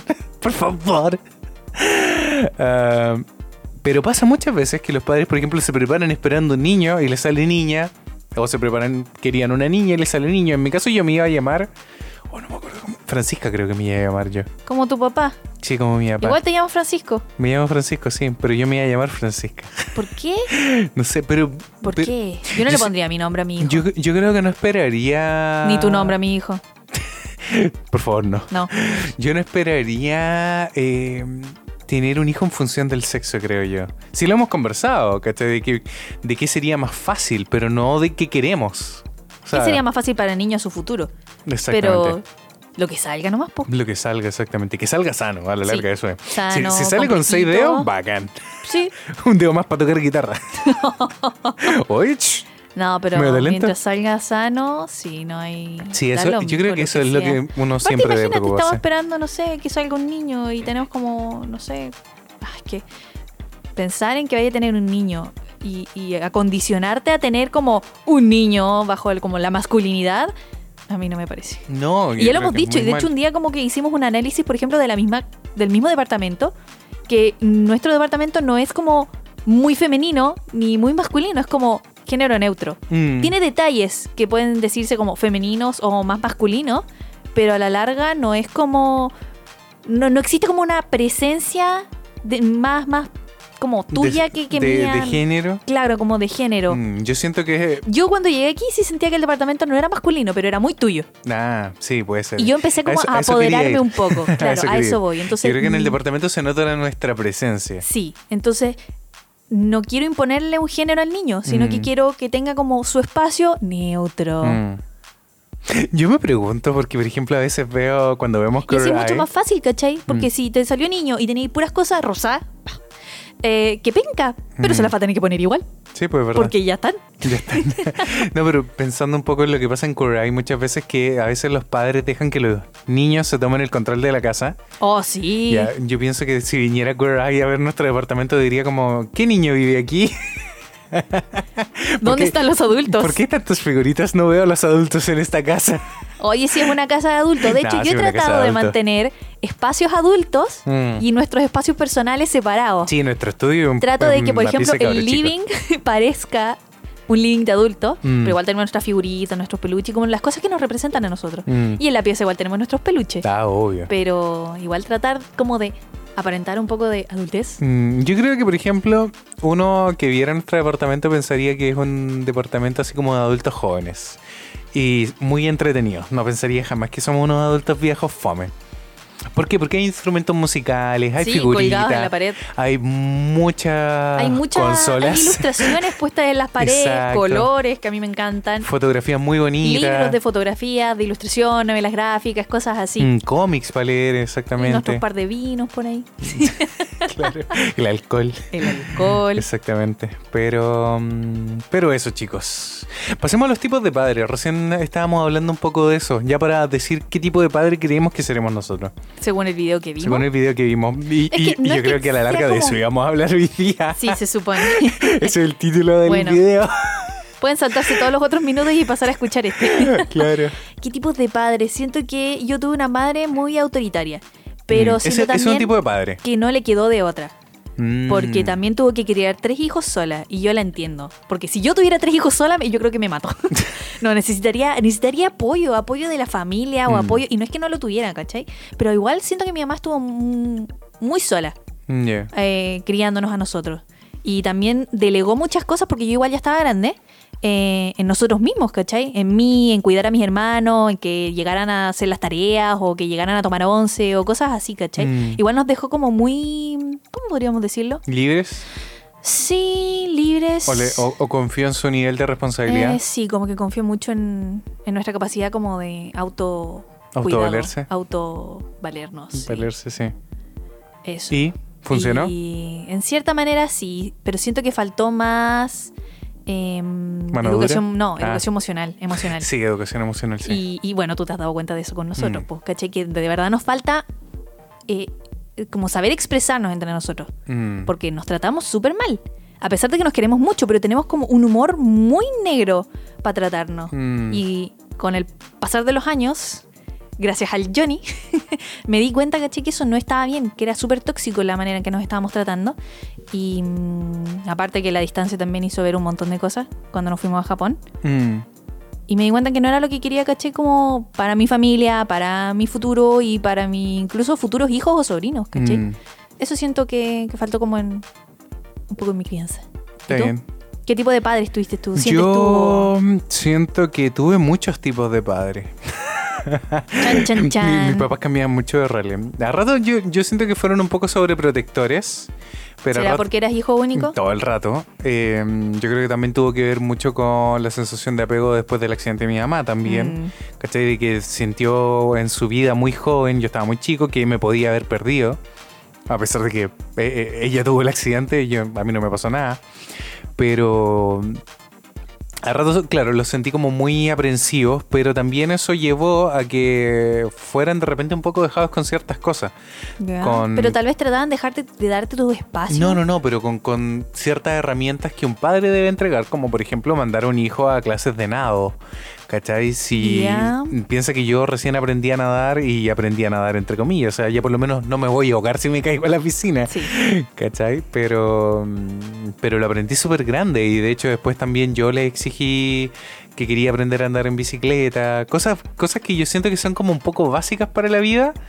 Eh, tal vez las dejaron un poco de lado, pero también eh, si te pones en el lugar de los padres uno entiende que muchas veces son problemas económicos, que tienen que trabajar, que, que no da el tiempo pero mm, es súper importante, de verdad, chiquillos. eh, al menos yo lo sé. Por, much- por muy poco tiempo que uno tenga, eh, que llegues tarde tal vez del trabajo, tú vas y despiertas al niño, no importa. Y de hecho lo han dicho incluso en Queer que es como nuestro gran gurú ahora de, de la, ¿cómo se diría? Crianza emocional. Eh, que no importa porque es- esos son los momentos que, que los niños van a recordar. Que, y, y de hecho yo lo recuerdo, mi- mis papás me solían leer muchos cuentos cuando yo era chico. Eh, lle- llegar y despertar al cabro chico, aunque esté durmiendo, muchos padres dicen como "Oh, estoy tan cansado, está durmiendo, ya lo dejo que duerma. Con la excusa de que tú también estás cansado y, y no quieres como darte el trabajo, ¿cachai? Mm. Pero estás perdiendo un momento con tu hijo, entonces es una cosa que igual tú deberías ir, despertar a tu niño, aprovecharlo un día, o, o sea, un- una hora al día que sea. Porque no te vas a dar cuenta, van a pasar las semanas y... Van a pasar los años. Van a pasar los años y el cabrón chico ya va a estar grande y nunca le leíste un cuento y no te va a pescar, ¿cachai? Porque, ah, no estuviste nunca ahí para mí. Y pasa mucho eso. Entonces, de verdad, es súper importante estar presente con los niños en, en general, no solamente... Pero no es estar encima. No, no es estar estar presente. presente. exactamente. Y como decíamos en nuestro capítulo de conciencia consciente, es estar ahí, ¿cachai? No estar con el cabro chico al lado mientras el cabro chico ve tele y nosotros ahí whatsappeando con nuestros amigos. Claro. ¿Cachai? Sino estar en ese momento con el niño, estar ahí viviendo el momento, viendo cómo crece, sacándole una foto de cómo juega, ¿cachai? Eh, de contarle experiencias propias de nosotros, de que te ayuden en la cocina, aunque eso signifique, como decía una periodista en un artículo que les vamos a dejar también en el en la descripción del video, aunque eso signifique el doble esfuerzo porque el niño se demore, no sé, tres años en pelarte una manzana o tres años en, en pelarte una zanahoria, pero no importa que lo aprenda, que sepa lo que significa cada día cuando tú le cocinas con, con amor. Es, eso yo creo que es importante, que, que darles herramientas a los niños a la larga y estar presente con ellos, disfrutar el momento. Mm, sí. Yo, de hecho, y los momentos que también recuerdan mis papás, eran los momentos que compartíamos juntos eh, cuando de verdad estábamos ahí presentes. Mi papá, lamentablemente, ya se ponía a lavar la ropa, por ejemplo, lavaba mucho a la escobilla porque él tenía que lavar sus trajes de panadero. Y en ese tiempo nosotros no teníamos una lavadora tecnológica hiper bacán, así que lavábamos a mi papá escobillaba. Y en ese momento me- él me preguntaba las tablas de multiplicar para que yo me las aprendiera. O él me Mm. interrogaba sobre historia. Y siempre me, me hacía como las preguntas de las pruebas y esas cosas. ¿Cachai? Él estuvo como bien presente en mi educación cuando tuvo su accidente, porque también estuvo mucho tiempo en la casa. Oh. Entonces, eh, ahí como que él me ayudó bastante. Entonces yo siento que ese es el punto. Yo quiero ser un padre presente. Es, es- eso es mi, mi reflexión interna a la larga. Y para poder ser un padre presente, primero tengo que... Ser resol- padre. ser- primero de partida. no, pero re- resolver un montón de otras cosas que quiero hacer. Porque no quiero, ¿cachai? Que de- después estar pensando así como "Oh, te tuve a ti y por eso no pude viajar y conocer Europa. Oh, claro. ¿Se entiende? Sí. Entonces, yo siento que todavía, ahora que tenemos todavía esta juventud, lamentablemente coronavirus, pero tenemos que lograr esas cosas que queremos antes de sentar cabeza, como diría alguien, y pensar en tener. No es que no lo estemos pensando, que lo estamos pensando, pero en tener un hijo propiamente tal y, y ponernos a la labor de crianza, porque a la larga es eso, es una Sí. labor, es una tarea más dentro de todo. Y no es algo que se es puede un trabajo a delegar tiempo al- completo también. Sí, y, y no es algo que se pueda delegar a la suerte y ver cómo sale. Es como tú lo has dicho, si fuera un trabajo, tú no puedes dejar que las cosas se hagan solas y ver qué resulta. Ser otro tipo de padre, pues el negligente. El negligente, el que, que, deja deja... ahí como ya, que sea lo que sea, y al final eh, terminabas criando como a un niño súper inseguro, eh, súper vulnerable, Mm. eh, irritable. ¿Qué más decían? Bajo rendimiento escolar. Bajo rendimiento escolar, claro, que desertaban súper fácil Mm. eh, cualquier tarea que se le impusiera. No sabían diferenciar eh, las relaciones de verdad, por ejemplo, con sus amigos, porque no tienen un modelo de relación cercana. po. Exactamente. Porque a la larga piensa que tus padres vienen a ser como tu primer amigo, tu primera forma de relacionarte con el mundo, ¿cachai? Mm, A la larga eso, eso es súper importante porque, por ejemplo, yo nunca tuve como juegos de violencia con mi papá o con mi mamá, ¿cachai? En el sentido de que, de que mi mamá me tirara la chancla. ¿Nunca te tiraron la chancla? Sí, igual me Ah. pegaban cuando chico, así como el palmazo en el poto, pero pero mm, mi papá me zamarreaba, ¿cachai? Pero nunca me hizo así como un defiéndete, tenés que aprender a defenderte. Un tate quieto. Un- no, no, no, así como como a ver ya pelea, ¿cachai? Como como incitarme a la violencia. Mm. Jamás como que tuve como ese tipo de recuerdo. ¿Cachai? Mm, bien. En- entonces, ¿qué pasó? Que cuando yo llegué al colegio, y era un niño súper tranquilo, ¿cachai? Que le gustaba leer, que le gustaba dibujar. eh, veo a todos estos cabros chicos corriendo, tirándose cuestiones, y era como, oh, sáquenme de aquí. porque, porque no estaba acostumbrado a ese tipo de comportamiento. Obviamente después, ya saliendo de casa, cuando mis papás como que me, dieron un poco más de libertad, yo salí a jugar como con los niños del barrio, ¿cachai? Y te das cuenta como el tipo de comportamientos que tienen. Pues es súper importante aprender que hay juegos de roce, por ejemplo, como el fútbol, como la pelota, como saltar el elástico, donde te- de repente te podéis caer incluso para las Mm, niñas, sí. también para poner un ejemplo. Eh, es normal que, que los niños sufran golpes, caídas, rasguños, ¿cachai? Pero es importante que los padres estén ahí para apoyarlo y es importante que entiendan los niños por qué pasan las cosas también, pues. Acción-reacción, es, e, es como intentar explicarle a tu Martín por qué no tiene que poner las manos en la cocina. Ay, por Dios, sí, porque no tiene que tocar el sartén caliente. Ay, chico. Es súper importante porque hay cosas que lamentablemente no van a no pueden aprender por experiencia. Es como te vas a quemar si mete- te metes a la llama, ¿cachai? No hay una forma Bueno, de. yo espero que haya aprendido que no tiene que meter las manos en el sartén caliente. Por favor. ¿Cachai? Yo creo que nosotros en general estamos mejor preparados para ser padres que mucha gente. Yo entré en pánico cuando metió la mano en el sartén. Sí, te creo, no, pero, pero me refiero en, en términos de la casa, porque tenemos muchos libros de ilustración como para que el niño abra la, la mente. Yo, por ejemplo, yo siempre te lo he dicho, no tengo como un apego económico a las cosas. Entonces, por ejemplo, si me rompieran, no sé, al- algún juguete, peluche barato, barato, ojo, dije barato, Barato. barato, no me molestaría, ¿cachai? Pero, me, pero es importante, por ejemplo, que aprendan a cuidar las cosas por el valor de las cosas. ¿El valor monetario? No, el valor sentimental de las cosas. Mm. Porque es una de las cosas positivas que, por ejemplo, tiene Toy Story. ¿Cachai? Que a la larga tienes que cuidar a tus juguetes porque tus juguetes se lo merecen, ¿cachai? No porque son caros. De hecho, ayer sí. estaba viendo un video de cómo eh, Pixar construía realidades dentro de nosotros, ¿cachai? A través de sus películas. Y era muy bonito y hablaba de eso, porque a la larga la construcción de la realidad eh, hace que tú generes una relación de realidad de los juguetes de que se merecen el cariño y no de que se merecen el cariño porque un Buzz Lightyear vale 120 lucas, ¿cachai? Claro. Cuida tu Buzz Lightyear porque es Buzz Lightyear, ¿cachai?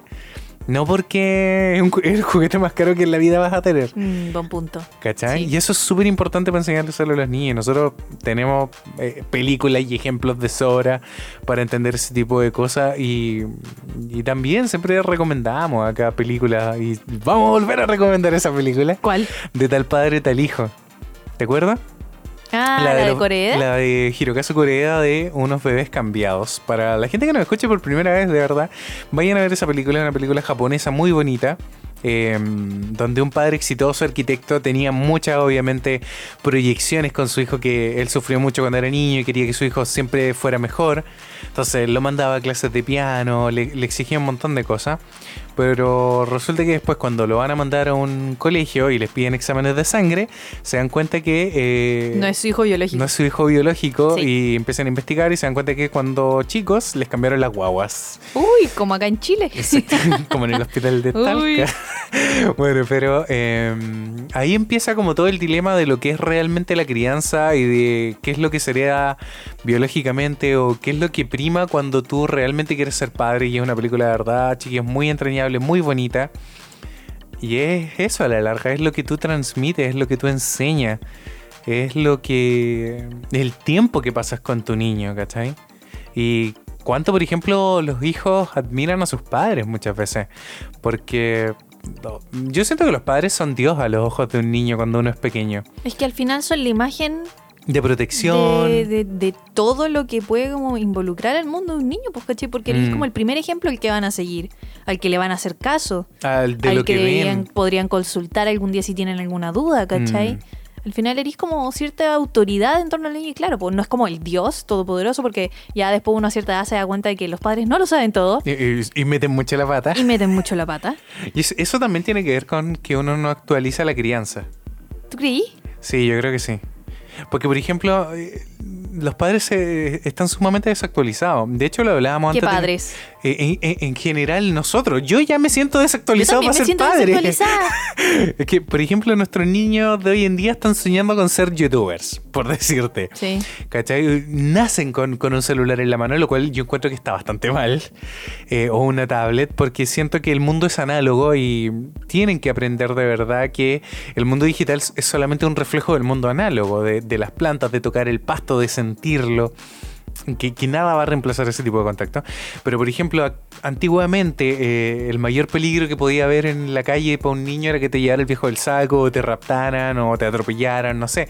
Ese tipo de cosas. Pero más encima, hoy en día hay un- una serie de peligros digitales. Sí, pues de lo que los padres tienen que estar ahí como al tanto, Exacto. siempre pendientes, que el ciberacoso, el ciberbullying, eh, Redes de pedofilia. cosa, sí. Es muy importante, chiquillos, de verdad, así como padres, que estén súper presentes ahí con, con, con quienes hablan sus hijos por internet, todo el asunto. Entonces ahora como que más encima uno tiene que eh, ponerse más barreras así como de seguridad. Y estar más alerta. Exactamente. Sí, es que, es que el mundo se expandió, pues, Johnny. Mm. Ya, a eso voy, ¿cachai? Con, con el tema de actualizarse uno como padre, ¿cachai? Ah, sí. No porque tú no sepas usar Messenger o Facebook, significa que no tengas que investigar, así como si tu hijo está, no sé, con TikTok. Averigua qué es TikTok.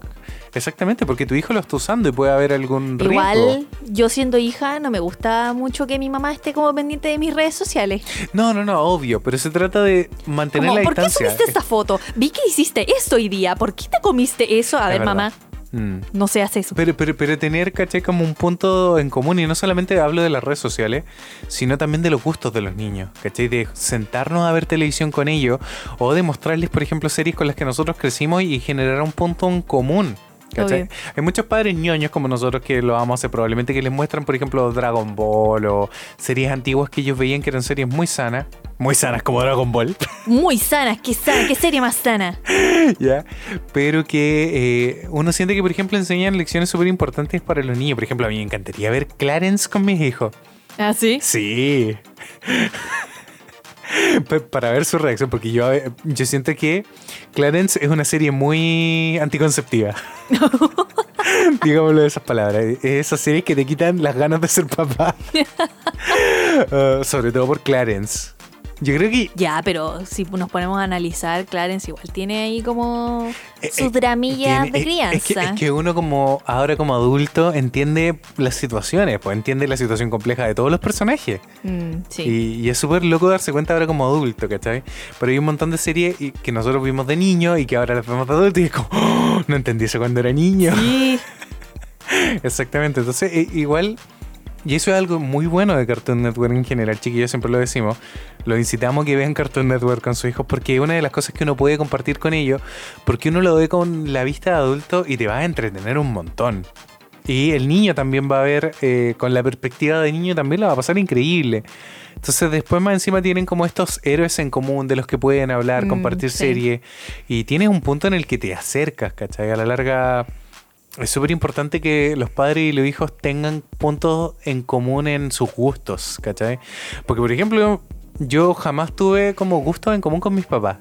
No, Chan, chan, yo chan. tampoco, ni en música, ni en literatura, Y eso, ni en. y eso hacía no, que nos distanciáramos un poco. Mm. Cosa contraria, que sí pasó cuando, por ejemplo, a mí me encantaba la animación japonesa y, y empezaron a dar de nuevo Heidi y Marco cuando fue como el boom de los Pokémon en Chile. Ya. Empezaron a dar Heidi y Marco de nuevo por eh, Chilevisión. ¿En serio? Sí, y mi mamá vuelta loca y viendo Heidi de nuevo, Marco. Y, y ahí nos sentábamos a ver Heidi, ¿cachai? Yo le explicaba, mamá, esto de animación japonesa también, Hayao Miyazaki, estudio Ghibli, ¿cachai? Y ahí empezamos a ver las películas de Ghibli y encontramos como puntos en común eh, para poder hablar, por ejemplo, ahora de animación japonesa. Sí, por eso yo te decía que yo siento que ahora, cuando grande, logré tener una relación incluso mucho más sana y mucho más linda con mis papás que cuando yo era niño. ¿Cachai? Pasa, pasa, Qué bonito. Pasa mucho porque uno está muy pendiente del colegio, a la larga muchas veces los papás de lo único que se preocupan es del colegio, de que te vaya bien en el colegio y de que, por ejemplo, estés bien emocionalmente también, pues. ¿Cachai? Y ahí vuelta al punto de Adam Sandler, ¿cachai? Que yo con mi perspectiva de niño lo único que entendí de esa película era que el niño se sentía protegido con él. y que yo Mm, sentía que eso era algo que era sumamente importante para un niño, ¿cachai? Sentirse protegido, sentirse apoyado, ¿cachai? Porque no hay peor sensación para un cabro chico que tener eh, ganas de hacer pipí y no encontrar un baño en la calle. Te creo. ¿Cachai? Y, y que el niño cuando le da vergüenza, así como es que me da vergüenza hacer solo, y el papá y ya pongámonos a hacer pipí juntos, ¿cachai? Claro, tú lo ves como perspectiva de adulto y es como, oh, ¿qué están haciendo? Pero como perspectiva de niño, loco, qué bacán, el papá lo está apoyando. Ah, ya. ¿Cachai? Ya, sí, puedo entender tu punto. ¿Entiendes sí, mi sí. punto ahora? ¿Cachai? Sí. Entonces, esa es una de las cosas que yo sentí siempre con mis papás y de verdad lo agradezco. Me sentí sumamente protegido y sobreprotegido. Y sobreprotegido. Nada, pero igual me da mis libertades y todo. Pero esa es una de las cosas que yo siento que es súper importante eh, que uno como padre debe delegar. ¿Cachai? Nosotros hace un rato estuvimos leyendo un eh, ensayo, ya lo decíamos, de qué debía saber un niño de cuatro años, sobre todo en una cultura competitiva como la que tenemos hoy en día, ¿verdad? Sí. Y por ejemplo, ¿qué cosas rescataste tú? ¿Qué cosas te quedaron? Porque el, el texto es bastante largo, pero, pero es importante siempre saber qué es lo que nos queda. Y por eso te voy a hacer la pregunta a ti, porque yo ese texto lo he leído muchas veces y me, me lo sé casi Ah, de sí, memoria. Bueno, a mí el Johnny me lo leyó en voz alta, así que de lo que puedo rescatar es que a la larga el niño lo que necesita es sentir eh, confianza en, en la otra persona, es sentirse seguro, es sentir que nunca le va a faltar apoyo, nunca le va a faltar cariño, nunca le va a faltar alguien que lo sepa contener Mm, y que lo sepa guiar. Porque más, eh, como que empezaban explicando un poco el caso de una mamá que comparaba a su hijo con otros niños que ya sabían leer, que ya Mm. sabían hacer esto, que sabían sumar, restar, escribir su número, un montón de cosas así, a los cuatro años. Y mm, no sé si era una periodista o era una psicóloga o era, no, no- sé quién hizo ese análisis, pero a la larga lo que un niño necesita es saber vivir experiencias de niño. Eh, mm. Disfrutar, disfrutar su infancia. su infancia, exactamente, sin presiones, pero sabiendo que siempre va a haber alguien que va a estar ahí para ellos. Y Yo creo que ante todo, bueno, lo que decían era estimular un poco la imaginación del niño, eh, que sienta este mundo análogo, como decíamos hace un rato. O sea, meter las manos en el barro, hacer pasteles de pasto, eh, caerse del columpio. Eso es tanto o más importante incluso que saber sumar y restar, chiquillos. Exactamente. Mm. Eh, saber el respeto por los animales, saber acercarte, por ejemplo, a un gato y que no te Exactamente, oye, sí. Sí, Hay niños, por ejemplo, que le tienen mucha fobia a los animales, pero yo creo que es porque no han tenido la guía Adecuada. adecuada Mm, para el acercamiento y conocimiento de animales. De hecho, a mí me sorprende mucho porque cuando mi sobrina era chica, muy chica, diga, hace tres años, le tenía mucho miedo al perro de mi mamá. Y el perro de mi mamá es una cosa chica que no hace nada. Con todo respeto a la Blue. Es un perro súper tranquilo, pero Sí. me acuerdo que una vez la pasó a llevar, la empujó y mi sobrina así como que le agarró un pánico terrible al perro. Mm. Y ahora ella tiene un gato que yo, oh, ese gato yo lo admiro porque tiene una paciencia con los sí. niños. Oh, ese gato de verdad se, se va, se va a ganar el cielo de los gatos. y, y ahora tienen perro. Entonces me, me gusta ver como ese cambio que tuvieron los niños. Obviamente ya tiene una madurez mayor, ahora tiene Mm. seis años. Y yo creo que puede entender lo que significa tener una mascota. Exactamente. Y su hermano también lo puede ver a través de ella, Mm, porque la ve a ella como ejemplo y ve a sus papás también como ejemplo de cómo criar un, un animal. mm. Eso, todo se trata en... en Había, y había, otra, había otra cosa que es súper importante que, que ella destacaba, que era que un niño necesita aprender a evaluar el peligro. Evaluar el peligro, Evaluar como el meter pe- las manos en el sartén. No, no meter las manos en el sartén, sino que aprender, por ejemplo, cuando un desconocido quiere aprovecharse de él, Mm. aprender con, en quién puede confiar, eh, aprender a pedir ayuda, ¿cachai? Y aprender, por ejemplo, que cuando está solo, a quién tiene que hablarle, eh, a los pocos no, qui- a quién, por ejemplo, recurrir si tiene algún problema, eh, que tiene que gritar, por ejemplo, si necesita ayuda, aprender como todo ese tipo de cosas de supervivencia básica en un mundo tan de repente maligno como el de hoy en día, ¿cachai? Mm, aprender que puede confiar en su familia, exactamente, y todo, ese, todo, Exactamente. todo ese tipo de cosas. Pero por sobre todo yo creo, chicos, que la misión de los padres es estimular la imaginación. Los niños básicamente aprenden solos, de verdad. Lo- no y a su ritmo. y a su ritmo, y Eso eso era es muy importante. No ponerle sí. expresión, exactamente. Sí. No esperar que un niño, porque hay ciertos niños que sobrepasan como las expectativas de la edad, Mm. eh, va a aplicar también para tu propio hijo. A veces eso no pasa. Mm. A veces a los niños les cuesta más. Ah, Y a veces también tiene que ver con la cantidad de tiempo que tú dedicas a tu hijo, ¿cachai? A lo mejor tú te estás partiendo el lomo trabajando para poder darle una buena educación, para poder que haya comida y pan en la casa, Sí, como pues, decimos acá en Chile. Y a veces hay otros papás que tienen una buena situación y pueden dedicarle mucho más tiempo al niño. Ah, yo solo espero que podamos, de verdad, si es que llegamos a tener un niño, eh, tener el tiempo para poder criarlo. Porque Sí. ahora estamos hablando románticamente de todo lo que queremos lograr. Y te lo estoy diciendo a ti, te estoy Sí. mirando la cara. No se lo estoy diciendo solamente a la gente que está escuchando esto. Pero imagínate en el día de que nos estamos partiendo el lomo. Porque necesitamos mantener eh, el dividendo, que hay que pagar las cuentas, que hay que traer comida, que hay que cocinar, que hay que limpiar, que hay que lavar ropa, que hay que hacer un montón de cosas. Y más encima también hay que dedicarle tiempo al niño. Mm. Yo de verdad espero que logremos tener Pero tenemos un año y medio de gracia. tenemos año y medio. Sí, ¿Cómo pues, año y porque medio? cuando, ¿Dos naz- años? cuando nazca se lo vamos a pasar a la Ah. suegra y le vamos a decir, cuando, cuando, cuando camine me lo manda de vuelta. Pero las ya. guaguas aprenden a caminar como al año. Bueno, tenemos un año entonces. Eh, ¿te Es broma, no, no se lo vamos a pasar a las suegras. Por si las suegras se están em- emocionando ahí, no, no se lo vamos a O sea, pasar. yo creo que igual se los vamos a pasar harto. Ay, un par de veces sí. sí, sí, obvio. Yo creo que sobre todo cuando, cuando es guagua, me, me gustaría que se hicieran bastante parte, porque, porque es una etapa que dura bastante poco y yo siento que es una etapa Ya, donde vamos a necesitar apoyo. Si nos están escuchando, tampoco las quiero encima cada rato. No, Todos los fines nada. de semana, no. Yo también necesito mi espacio con la guagua. sí, pues yo ni no necesito a, la- a las No, suegras encima cada rato. ¿O te gustaría que estuvieran aquí todo el tiempo? No, no, no, para nada, para nada. Ya. Pero sí es importante también que, por ejemplo, eh, los niños también tengan su momento con los abuelos, ¿cachai? Obvio. Porque, porque la crianza de los abuelos también tiene que ver mucho con eso. Y nosotros también estar presentes dentro de la crianza que ellos les están entregando, ¿cachai?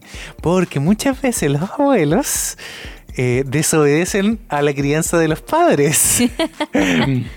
Y claro, también hay padres muy extremos, ¿cachai? Porque vamos a andar con cosas. Como onda- los que no le dan ni sal ni azúcar a los niños. la embarró, así como que, que no, tú no puedes tomar Coca-Cola, ¿cachai?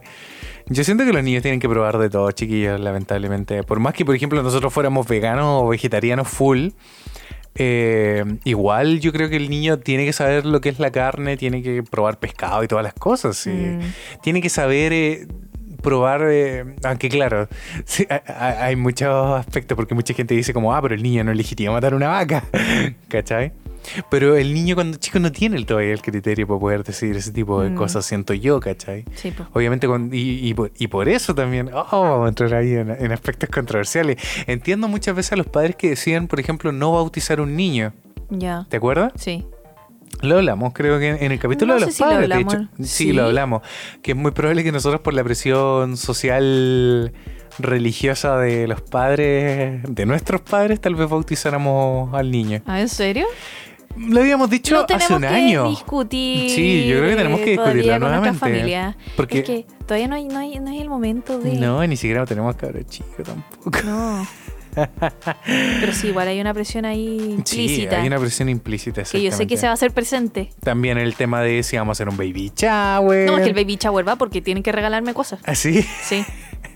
Yo me perdí el baby shower de ahora de mi sobrina y de hecho me enteré hace muy poco que tenía una sobrina, así que. Es verdad. ah, pero, pero le mandaron hartas cosas, así Mm. que. Sí, pues, pero es súper importante. Espero que podamos verla algún día. Es súper importante estar ahí como padres eh, presentes cuando los abuelos desacreditan la crianza de los padres. Mm. Y, y estar en sintonía, ese, ese es el punto. Yo creo que, Mm. como siempre decimos chiquillos, lo más importante en este mundo es la comunicación. Se la larga, por eso somos seres humanos, pues chiquillos, si no seguiríamos siendo animales. Si el, el lenguaje, la, la capacidad que tuvimos de aprender a hablar fue lo que nos llevó a evolucionar como especie. Se supone. Se supone. Chan, chan, chan. Chan chan. Sí, es verdad, pues, pero mm, si- si los perros hablaran, yo creo que ya nos habrían conquistado hace rato. No, sí. Sí, o los gatos. O los gatos, los gatos. Los gatos, sí. Los perros yo creo que no. Los gatos sí. No, lo- los gatos como que... O sea, lo- lo- los perros habrían aprendido a co- coexistir con nosotros porque son buena onda. Pero los gatos no. Lo- Nada sería- contra los gatos. No, pero seríamos los esclavos de los gatos todos. Yo creo que los gatos sí controlarían El, el, eh, mundo. el- perro de Ricky Morty no cuenta. ¿Te acuerdas? ¿Cómo se llama? Snowball. Snowball. Bola, bola de nieve. Mm, sí, pero eso. ¿Algo más que agregar a tus expectativas de madre. Tú, por ejemplo, siendo ilustradora, yo creo que eso es algo que podríamos tocar un poco antes de cerrar el capítulo. ¿Ya? Tú como siendo ilustradora, ¿les pondrías la presión o tratarías de que les gustara la ilustración? O sea, trataría de incentivarlos a dibujar mucho y a probar muchos materiales y hacer muchas cosas manuales también para eh, perfeccionar un poco su motricidad fina. Mm. Porque eso siento que faltó un poco, no en mi infancia, sino que en la infancia de mi hermano chico, que más encima era zurdo y pucha que le costó aprender a agarrar un lápiz. Ah, yo creo que había todo un tema con el Diego. Pero independiente de eso, yo desde mi perspectiva como diseñadora, ilustradora y amante de los lápices, eh, definitivamente los incentivaría a, dibujar mucho. Mm, sí, es verdad. Yo creo que es importante, sobre todo para un niño que eh, aprenda a comunicar. Sería súper importante, por ejemplo, para ellos eh, jugar este juego como Skrill, ¿cachai? Mm. Que aprendan como a... Ya, pero ahí tiene que aprender a leer, pues primero sí, po- no, no, no, pero independiente que aprenda a leer o no, ya- tú le puedes dar la palabra, ¿cachai? Y dibuja, no sé, un auto en llamas. Obvio. Una comisaría en llamas. Obvio. Nos estamos poniendo bélicos acá. No, pues Johnny. Pero, pero el, el- hecho de, de a la larga, muchos niños dejan de dibujar porque sienten que son malos dibujando. Pero no es porque sean malos, sino que eh, es súper importante aprender a conceptualizar dibujando. ¿Cachai? Por eso Scribble es un, es un buen juego, es un buen pero ejercicio. No, espérate, el Scribble no es el de, el de las letras. Ah, verdad. Sí, creo que tienes ¿Ese no razón. es el Pictionary? el... Pictionary, eso. Ya. ¿Cachai? El Pictionary, el hecho de darle un concepto y que puedan dibujarlo y, y, Es que y sería dar muy entenderse. entretenido porque a veces los niños tienen otros conceptos en la Exacto. mente. es muy, es muy... Dibújame un perro astronauta y te dibujan cualquier cuestión, al final Mm. termina siendo, no sé, una vaca con alas Pero- de mariposa. Exacto, pero a veces pasan cosas muy divertidas. ¿Te acuerdas que de hecho hay un ilustrador muy famoso que dibuja como en estilos así bacanes? Eh, bacanes para la gente que no escucha de México, eh, estilos increíbles, estupendos. Eh, dibujos de sus hijos, pues los transforma así como los garabatos del niño, los transforma en un dibujo así hiper profesional, como Sí. de cuento. Yo igual infantil. siento que se, se, ¿Se abusa, sí, se aprovecha de la imaginación del niño. O sea, sale un resultado súper bueno, Mm. increíble. Pero yo creo que lo incentiva, po, porque es como... Me encantaría saber la opinión de ese niño. Es que, se- ¿Qué opinas que tu padre mejore tus dibujos? Es que sé que yo siento que ese niño siente que está ayudando al papá. Y eso yo creo que cualquier niño lo siente como algo increíble. Porque de hecho, me acuerdo que en Click, ¿te acuerdas Click? La otra película Sí. de Adam Sandler. em, este tipo era arquitecto y siempre se tenía que quedar así como hasta tarde trabajando y toda la cuestión. Y hay una parte donde los niños lo quieren ayudar y le dibujan unos planos, así como y le dibujan una casa de chocolate. ¿Ya? ¿Cachai? Y el papá así todo amargado porque le había ido pésimo en la pega, le dice como, oh, una casa de chocolate, eso es muy infantil, no se puede, cha. Y le botaba el dibujo así. no me Le acordaba de eso. Le rompí el corazón al niño casi. Oh, ay, qué feo. ¿Cachai? Qué feo, exactamente. Pero el niño de verdad tenía la intención de ayudar al papá, ¿cachai? En su trabajo. Se la larga es verdad, los papás son los héroes de los niños. Mm, ¿Cachai? Como po- poder hacer ese tipo de cosas. Y muchas veces los niños son mucho más creativos que los adultos. Sí, todo el rato. Porque, porque carecen de las reglas, ¿cachai? Mm, Y de los límites. De los del- límites, Que nos, exactamente. nos autoimponemos a veces, sí, es Mm, verdad. Es verdad. No significa que no haya que ponerles límites No, no, no, no, no, no, pero me refiero como límites a la imaginación. de, de- de percepción, Sí. exacto. Mm. Por eso, chicos, yo creo que seríamos, como dijo Petit Maca, nuestra querida Petit Maca en un momento, seríamos padres muy cool. ¿Y Ojalá. cuándo dijo eso? Cuando hablamos en el capítulo de los padres, de hecho, porque cerramos ese capítulo pensando un poco en qué tipos de padre podríamos ser. Y dijo, yo creo que ustedes serían unos padres súper cachilupis. ¿No te acuerdas de No eso? me acuerdo de eso. Bueno, hablando de eso, chiquillos, ya para empezar a cerrar el capítulo de hoy día y dar un par de anuncios. Eh, mm, nuestra querida Fusilactic estuvo de cumpleaños hace como dos semanas. Hace ya. una semana. Hace una semana. Hace una semana yo venía. Hace Un poquito más de una semana. Un poquito más de una semana nuestra querida Fusilactic estuvo de cumpleaños y subimos un blog de su cumpleaños, ¿verdad? Sí, en Japón. Sí, en Japón. Así que les vamos a dejar aquí el link para que lo puedan ver, obviamente, y disfrutar. Se viene otro blog esta semana también porque estamos poniéndonos mucho las pilas. Francisca, sobre todo, nuestra querida Fosilactic, se puso las pilas y tiene unos agradecimientos y noticias que dar. Así que le dejamos el micrófono a nuestra querida amiga para que pueda hablar. Y sobre todo también darle la bienvenida a mucha gente de México llegó a por qué crecí tan rápido. ¿Ah, sí? Es bastante curioso. Bacán. Así que cuéntanos por qué está llegando gente de México, Ah. de nuestro querido México. Eh, hace, hace, hace un tiempo nos pusimos de acuerdo con PSDF, eh, una, Pillo ilustra- ACDF. una ilustradora emprendedora chilena, para hacer una colaboración juntas. Y de esa colaboración salió que ella iba a dibujar a mi personaje, yo dibujé a los suyos y íbamos a hacer como un intercambio de, de personajes en nuestros canales. Y Intercambio de bebés. intercambio de bebés. Qué miedo. Hablando de crianza. Hablando de crianzas, sí. Y mucha de la gente que conocía la Pi, obviamente, llegó a mi canal y de mi canal también llegaron a Porque Crecí Tan Rápido. Así que ahí se empezaron a mover los hilos y mm, llegó mucha gente. Sí, Así que yo de verdad le agradezco millones a la Pillo. Ya le agradecido mucho, pero le agradezco nuevamente mucho, mucho, mucho a la Pillo por, ¿Considerarte? Sí, por considerarme, porque mi canal es súper chiquitito. Tampoco soy como guau, mega conocida, pero yo hice con mucho cariño el dibujo para la Pillo. Espero poder dárselo algún día, de verdad. Mm. Y la Pillo recomendó mucho mi canal, así que yo, yo agradezco más eso que el, que el gesto del, del video. que lo recomiendo mucho. sí, sí, sí. ¿no? Mm. ¿Cómo habló también del canal? Sí. Yo creo que personalmente nosotros, tanto tú como Fusilecti como Porque Crecí Tan Rápido, también tenemos que darle mucho las gracias a nuestra querida amiga Petit Maca. Sí, también. Porque también estuvo con nosotros desde un principio y estamos súper felices porque ahora se volvió partner de YouTube. Exactamente, así que si van a su canal, por favor, Vean vean, las publicidades. Exactamente, porque la van a ayudar un montón. Y nosotros, de hecho, estamos muy a punto en por qué crecí tan rápido de también lograr ser partners de YouTube cuando lleguemos a los mil suscriptores. Así que cuando lleguemos, chicos, por favor, ustedes saben, no, no les vamos a poner publicidad entre medio porque eso es, Es súper de mal desagradable. gusto. Pero les vamos a poner tal vez una o dos publicidades al principio. Y Así si las pueden ver, nos van a ayudar sí. un montón. Pero eso es súper importante, de verdad, darle las gracias a Petit Maca que estuvo con nosotros desde un principio. Fue nuestra, una de nuestros primeros Patreons. Exactamente, fue una de nuestras primeras Patreons. Darle las gracias a todos nuestros Patreons, a los que se fueron y a los que siguen con nosotros, de verdad. Y a los nuevos que han llegado. Y a los nuevos que han llegado. A Cristian Arriagado, o sea, Gaya, Cristian Arriagado. Ya, di la verdad, ¿quién es Cristina Regada? Es un amigo de nosotros. La versión peruana de Cristina Regada. lo dijo él, yo Lo no lo dijo dije. él, sí, es verdad, él dijo. Cristian, nosotros te queremos. Sí, lo queremos mucho. Y mm, es un alcance de nombre chiquillo. Sí, sí. Es, muy chistoso. Y dijo como, oye, ¿por qué no dicen así como que Cristian Arriagado se sumó al Patreon para causar conmoción? Este actorcillo chileno. Eh, claro, pero no, él es un amigo muy humilde. otaku, que también nos metió ahí en, en- en toda la pasta otaku.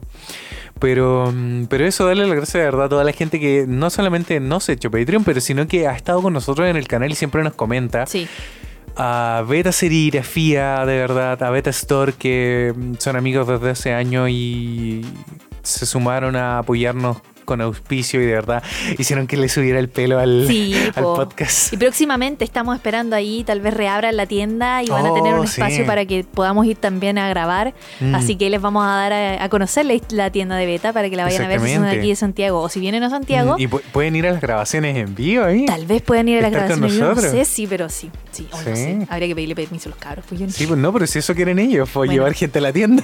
Obvio. Exactamente, llevar a nuestros fans. Así que eso, de verdad, chiquillos, darle las gracias a todos y cada uno, de verdad, porque estamos. Fran, Fran explotó ya, así que tú, tú, lo tenés como- que. Está en shock, Sí. Fran todavía no se lo cree.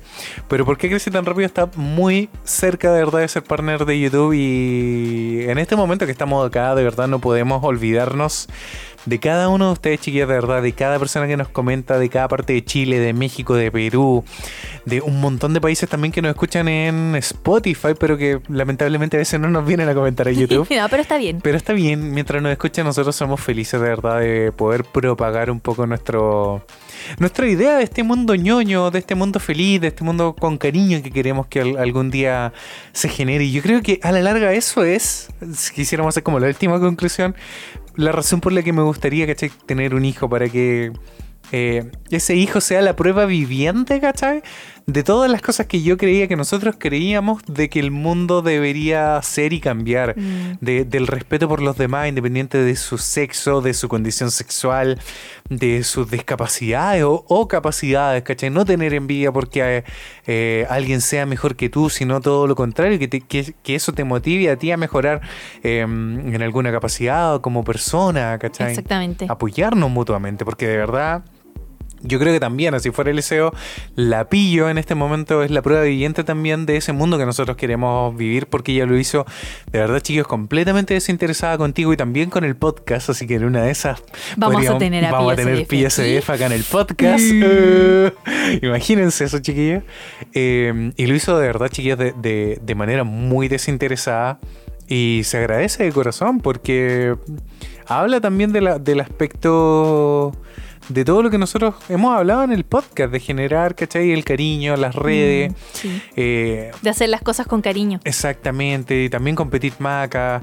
Y, y a la larga eh, eh, es una generación de cariño de parte de ella, porque nada hace, por ejemplo, que por mucho que hagan un video juntos, nada hace que de repente la gente te siga a ti, ¿cachai? O, o vuelvan a, a tu canal a la larga. ¿Cachai? Yo, yo siento que desde el momento en que ella te propuso hacer una, una colaboración, eh, ya eso fue bonito. Que te hayan considerado Sí. a la larga, ¿cachai? Y que decir toda la media review que te dejó ahí. Ah, sí. Con todo el cariño. Ah, llora, Fran, llora. lloro. Mm. Sí, se agradece mucho. Desde ahora en adelante, Fran, cada vez que hagas una colaboración, tú también vas a tener que entregar ese, sé. ese cariño y mucho Sí. más. Así que por eso nosotros también estamos en este momento dejándole y retribuyéndole a todos ustedes, de verdad, chiquillos, ese cariño. Así que eso, sin nada más que decir, chicos, eh, nos vemos la próxima semana con el sorteo de las entradas para el Anime Rock Festival, gracias al apoyo de Beta. Para todos nuestros suscriptores de YouTube y también les recordamos a nuestros Patreons que tenemos el live stream este sábado, Sábado 1 de agosto. Sábado 1 de agosto, donde sortearemos en vivo ahí la entrada que tenemos para nuestros Patreons. Así que si usted se quiere hacer Patreon y quiere participar por esa entrada, todavía puede. Tiene toda esta semana para hacerse Patreon. Exactamente. Para poder entrar a ese sorteo y también para participar del live. Porque ahora vamos a hacer live no mensuales, sino que dependiendo de cada tiempo. Es muy probable que cuando lleguemos a los mil suscriptores, igual hagamos otro. Sí, uno especial así Un especial como, de- para pero- celebrar. Pero, del canal. Mm, para Sí, el live stream sí, de sí. Pero Todo.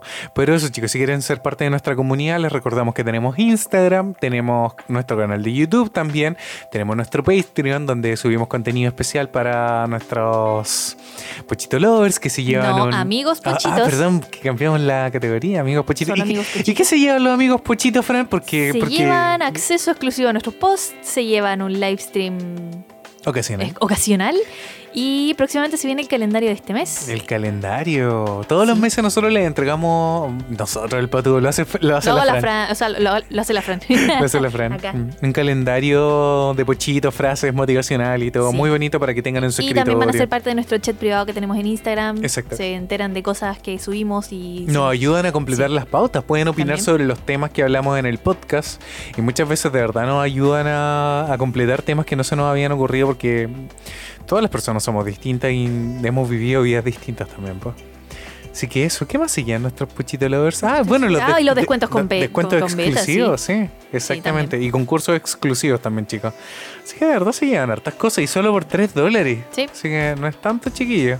Considérense de hacer Patreon. Sí, y probablemente cuando Mm. pase la pandemia les vamos a dar muchas más cosas, nos va- vamos a hacer una junta de Patreon, Sí. como hicimos cuando volvimos de Japón también. Así que ahí quédense muy atentos chiquillos, porque porque crecí tan rápido va a crecer con todo. Sin nada más que decir, los queremos mucho, les damos las gracias infinitas, de verdad. Quédense atentos al canal, suscríbanse y nos vemos pronto.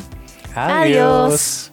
Recuerden amigos, no olviden dejar su comentario y darle like si les gustó este capítulo. Si desean apoyarnos, pueden suscribirse a nuestros canales, hacerse Patreons o compartir nuestro contenido.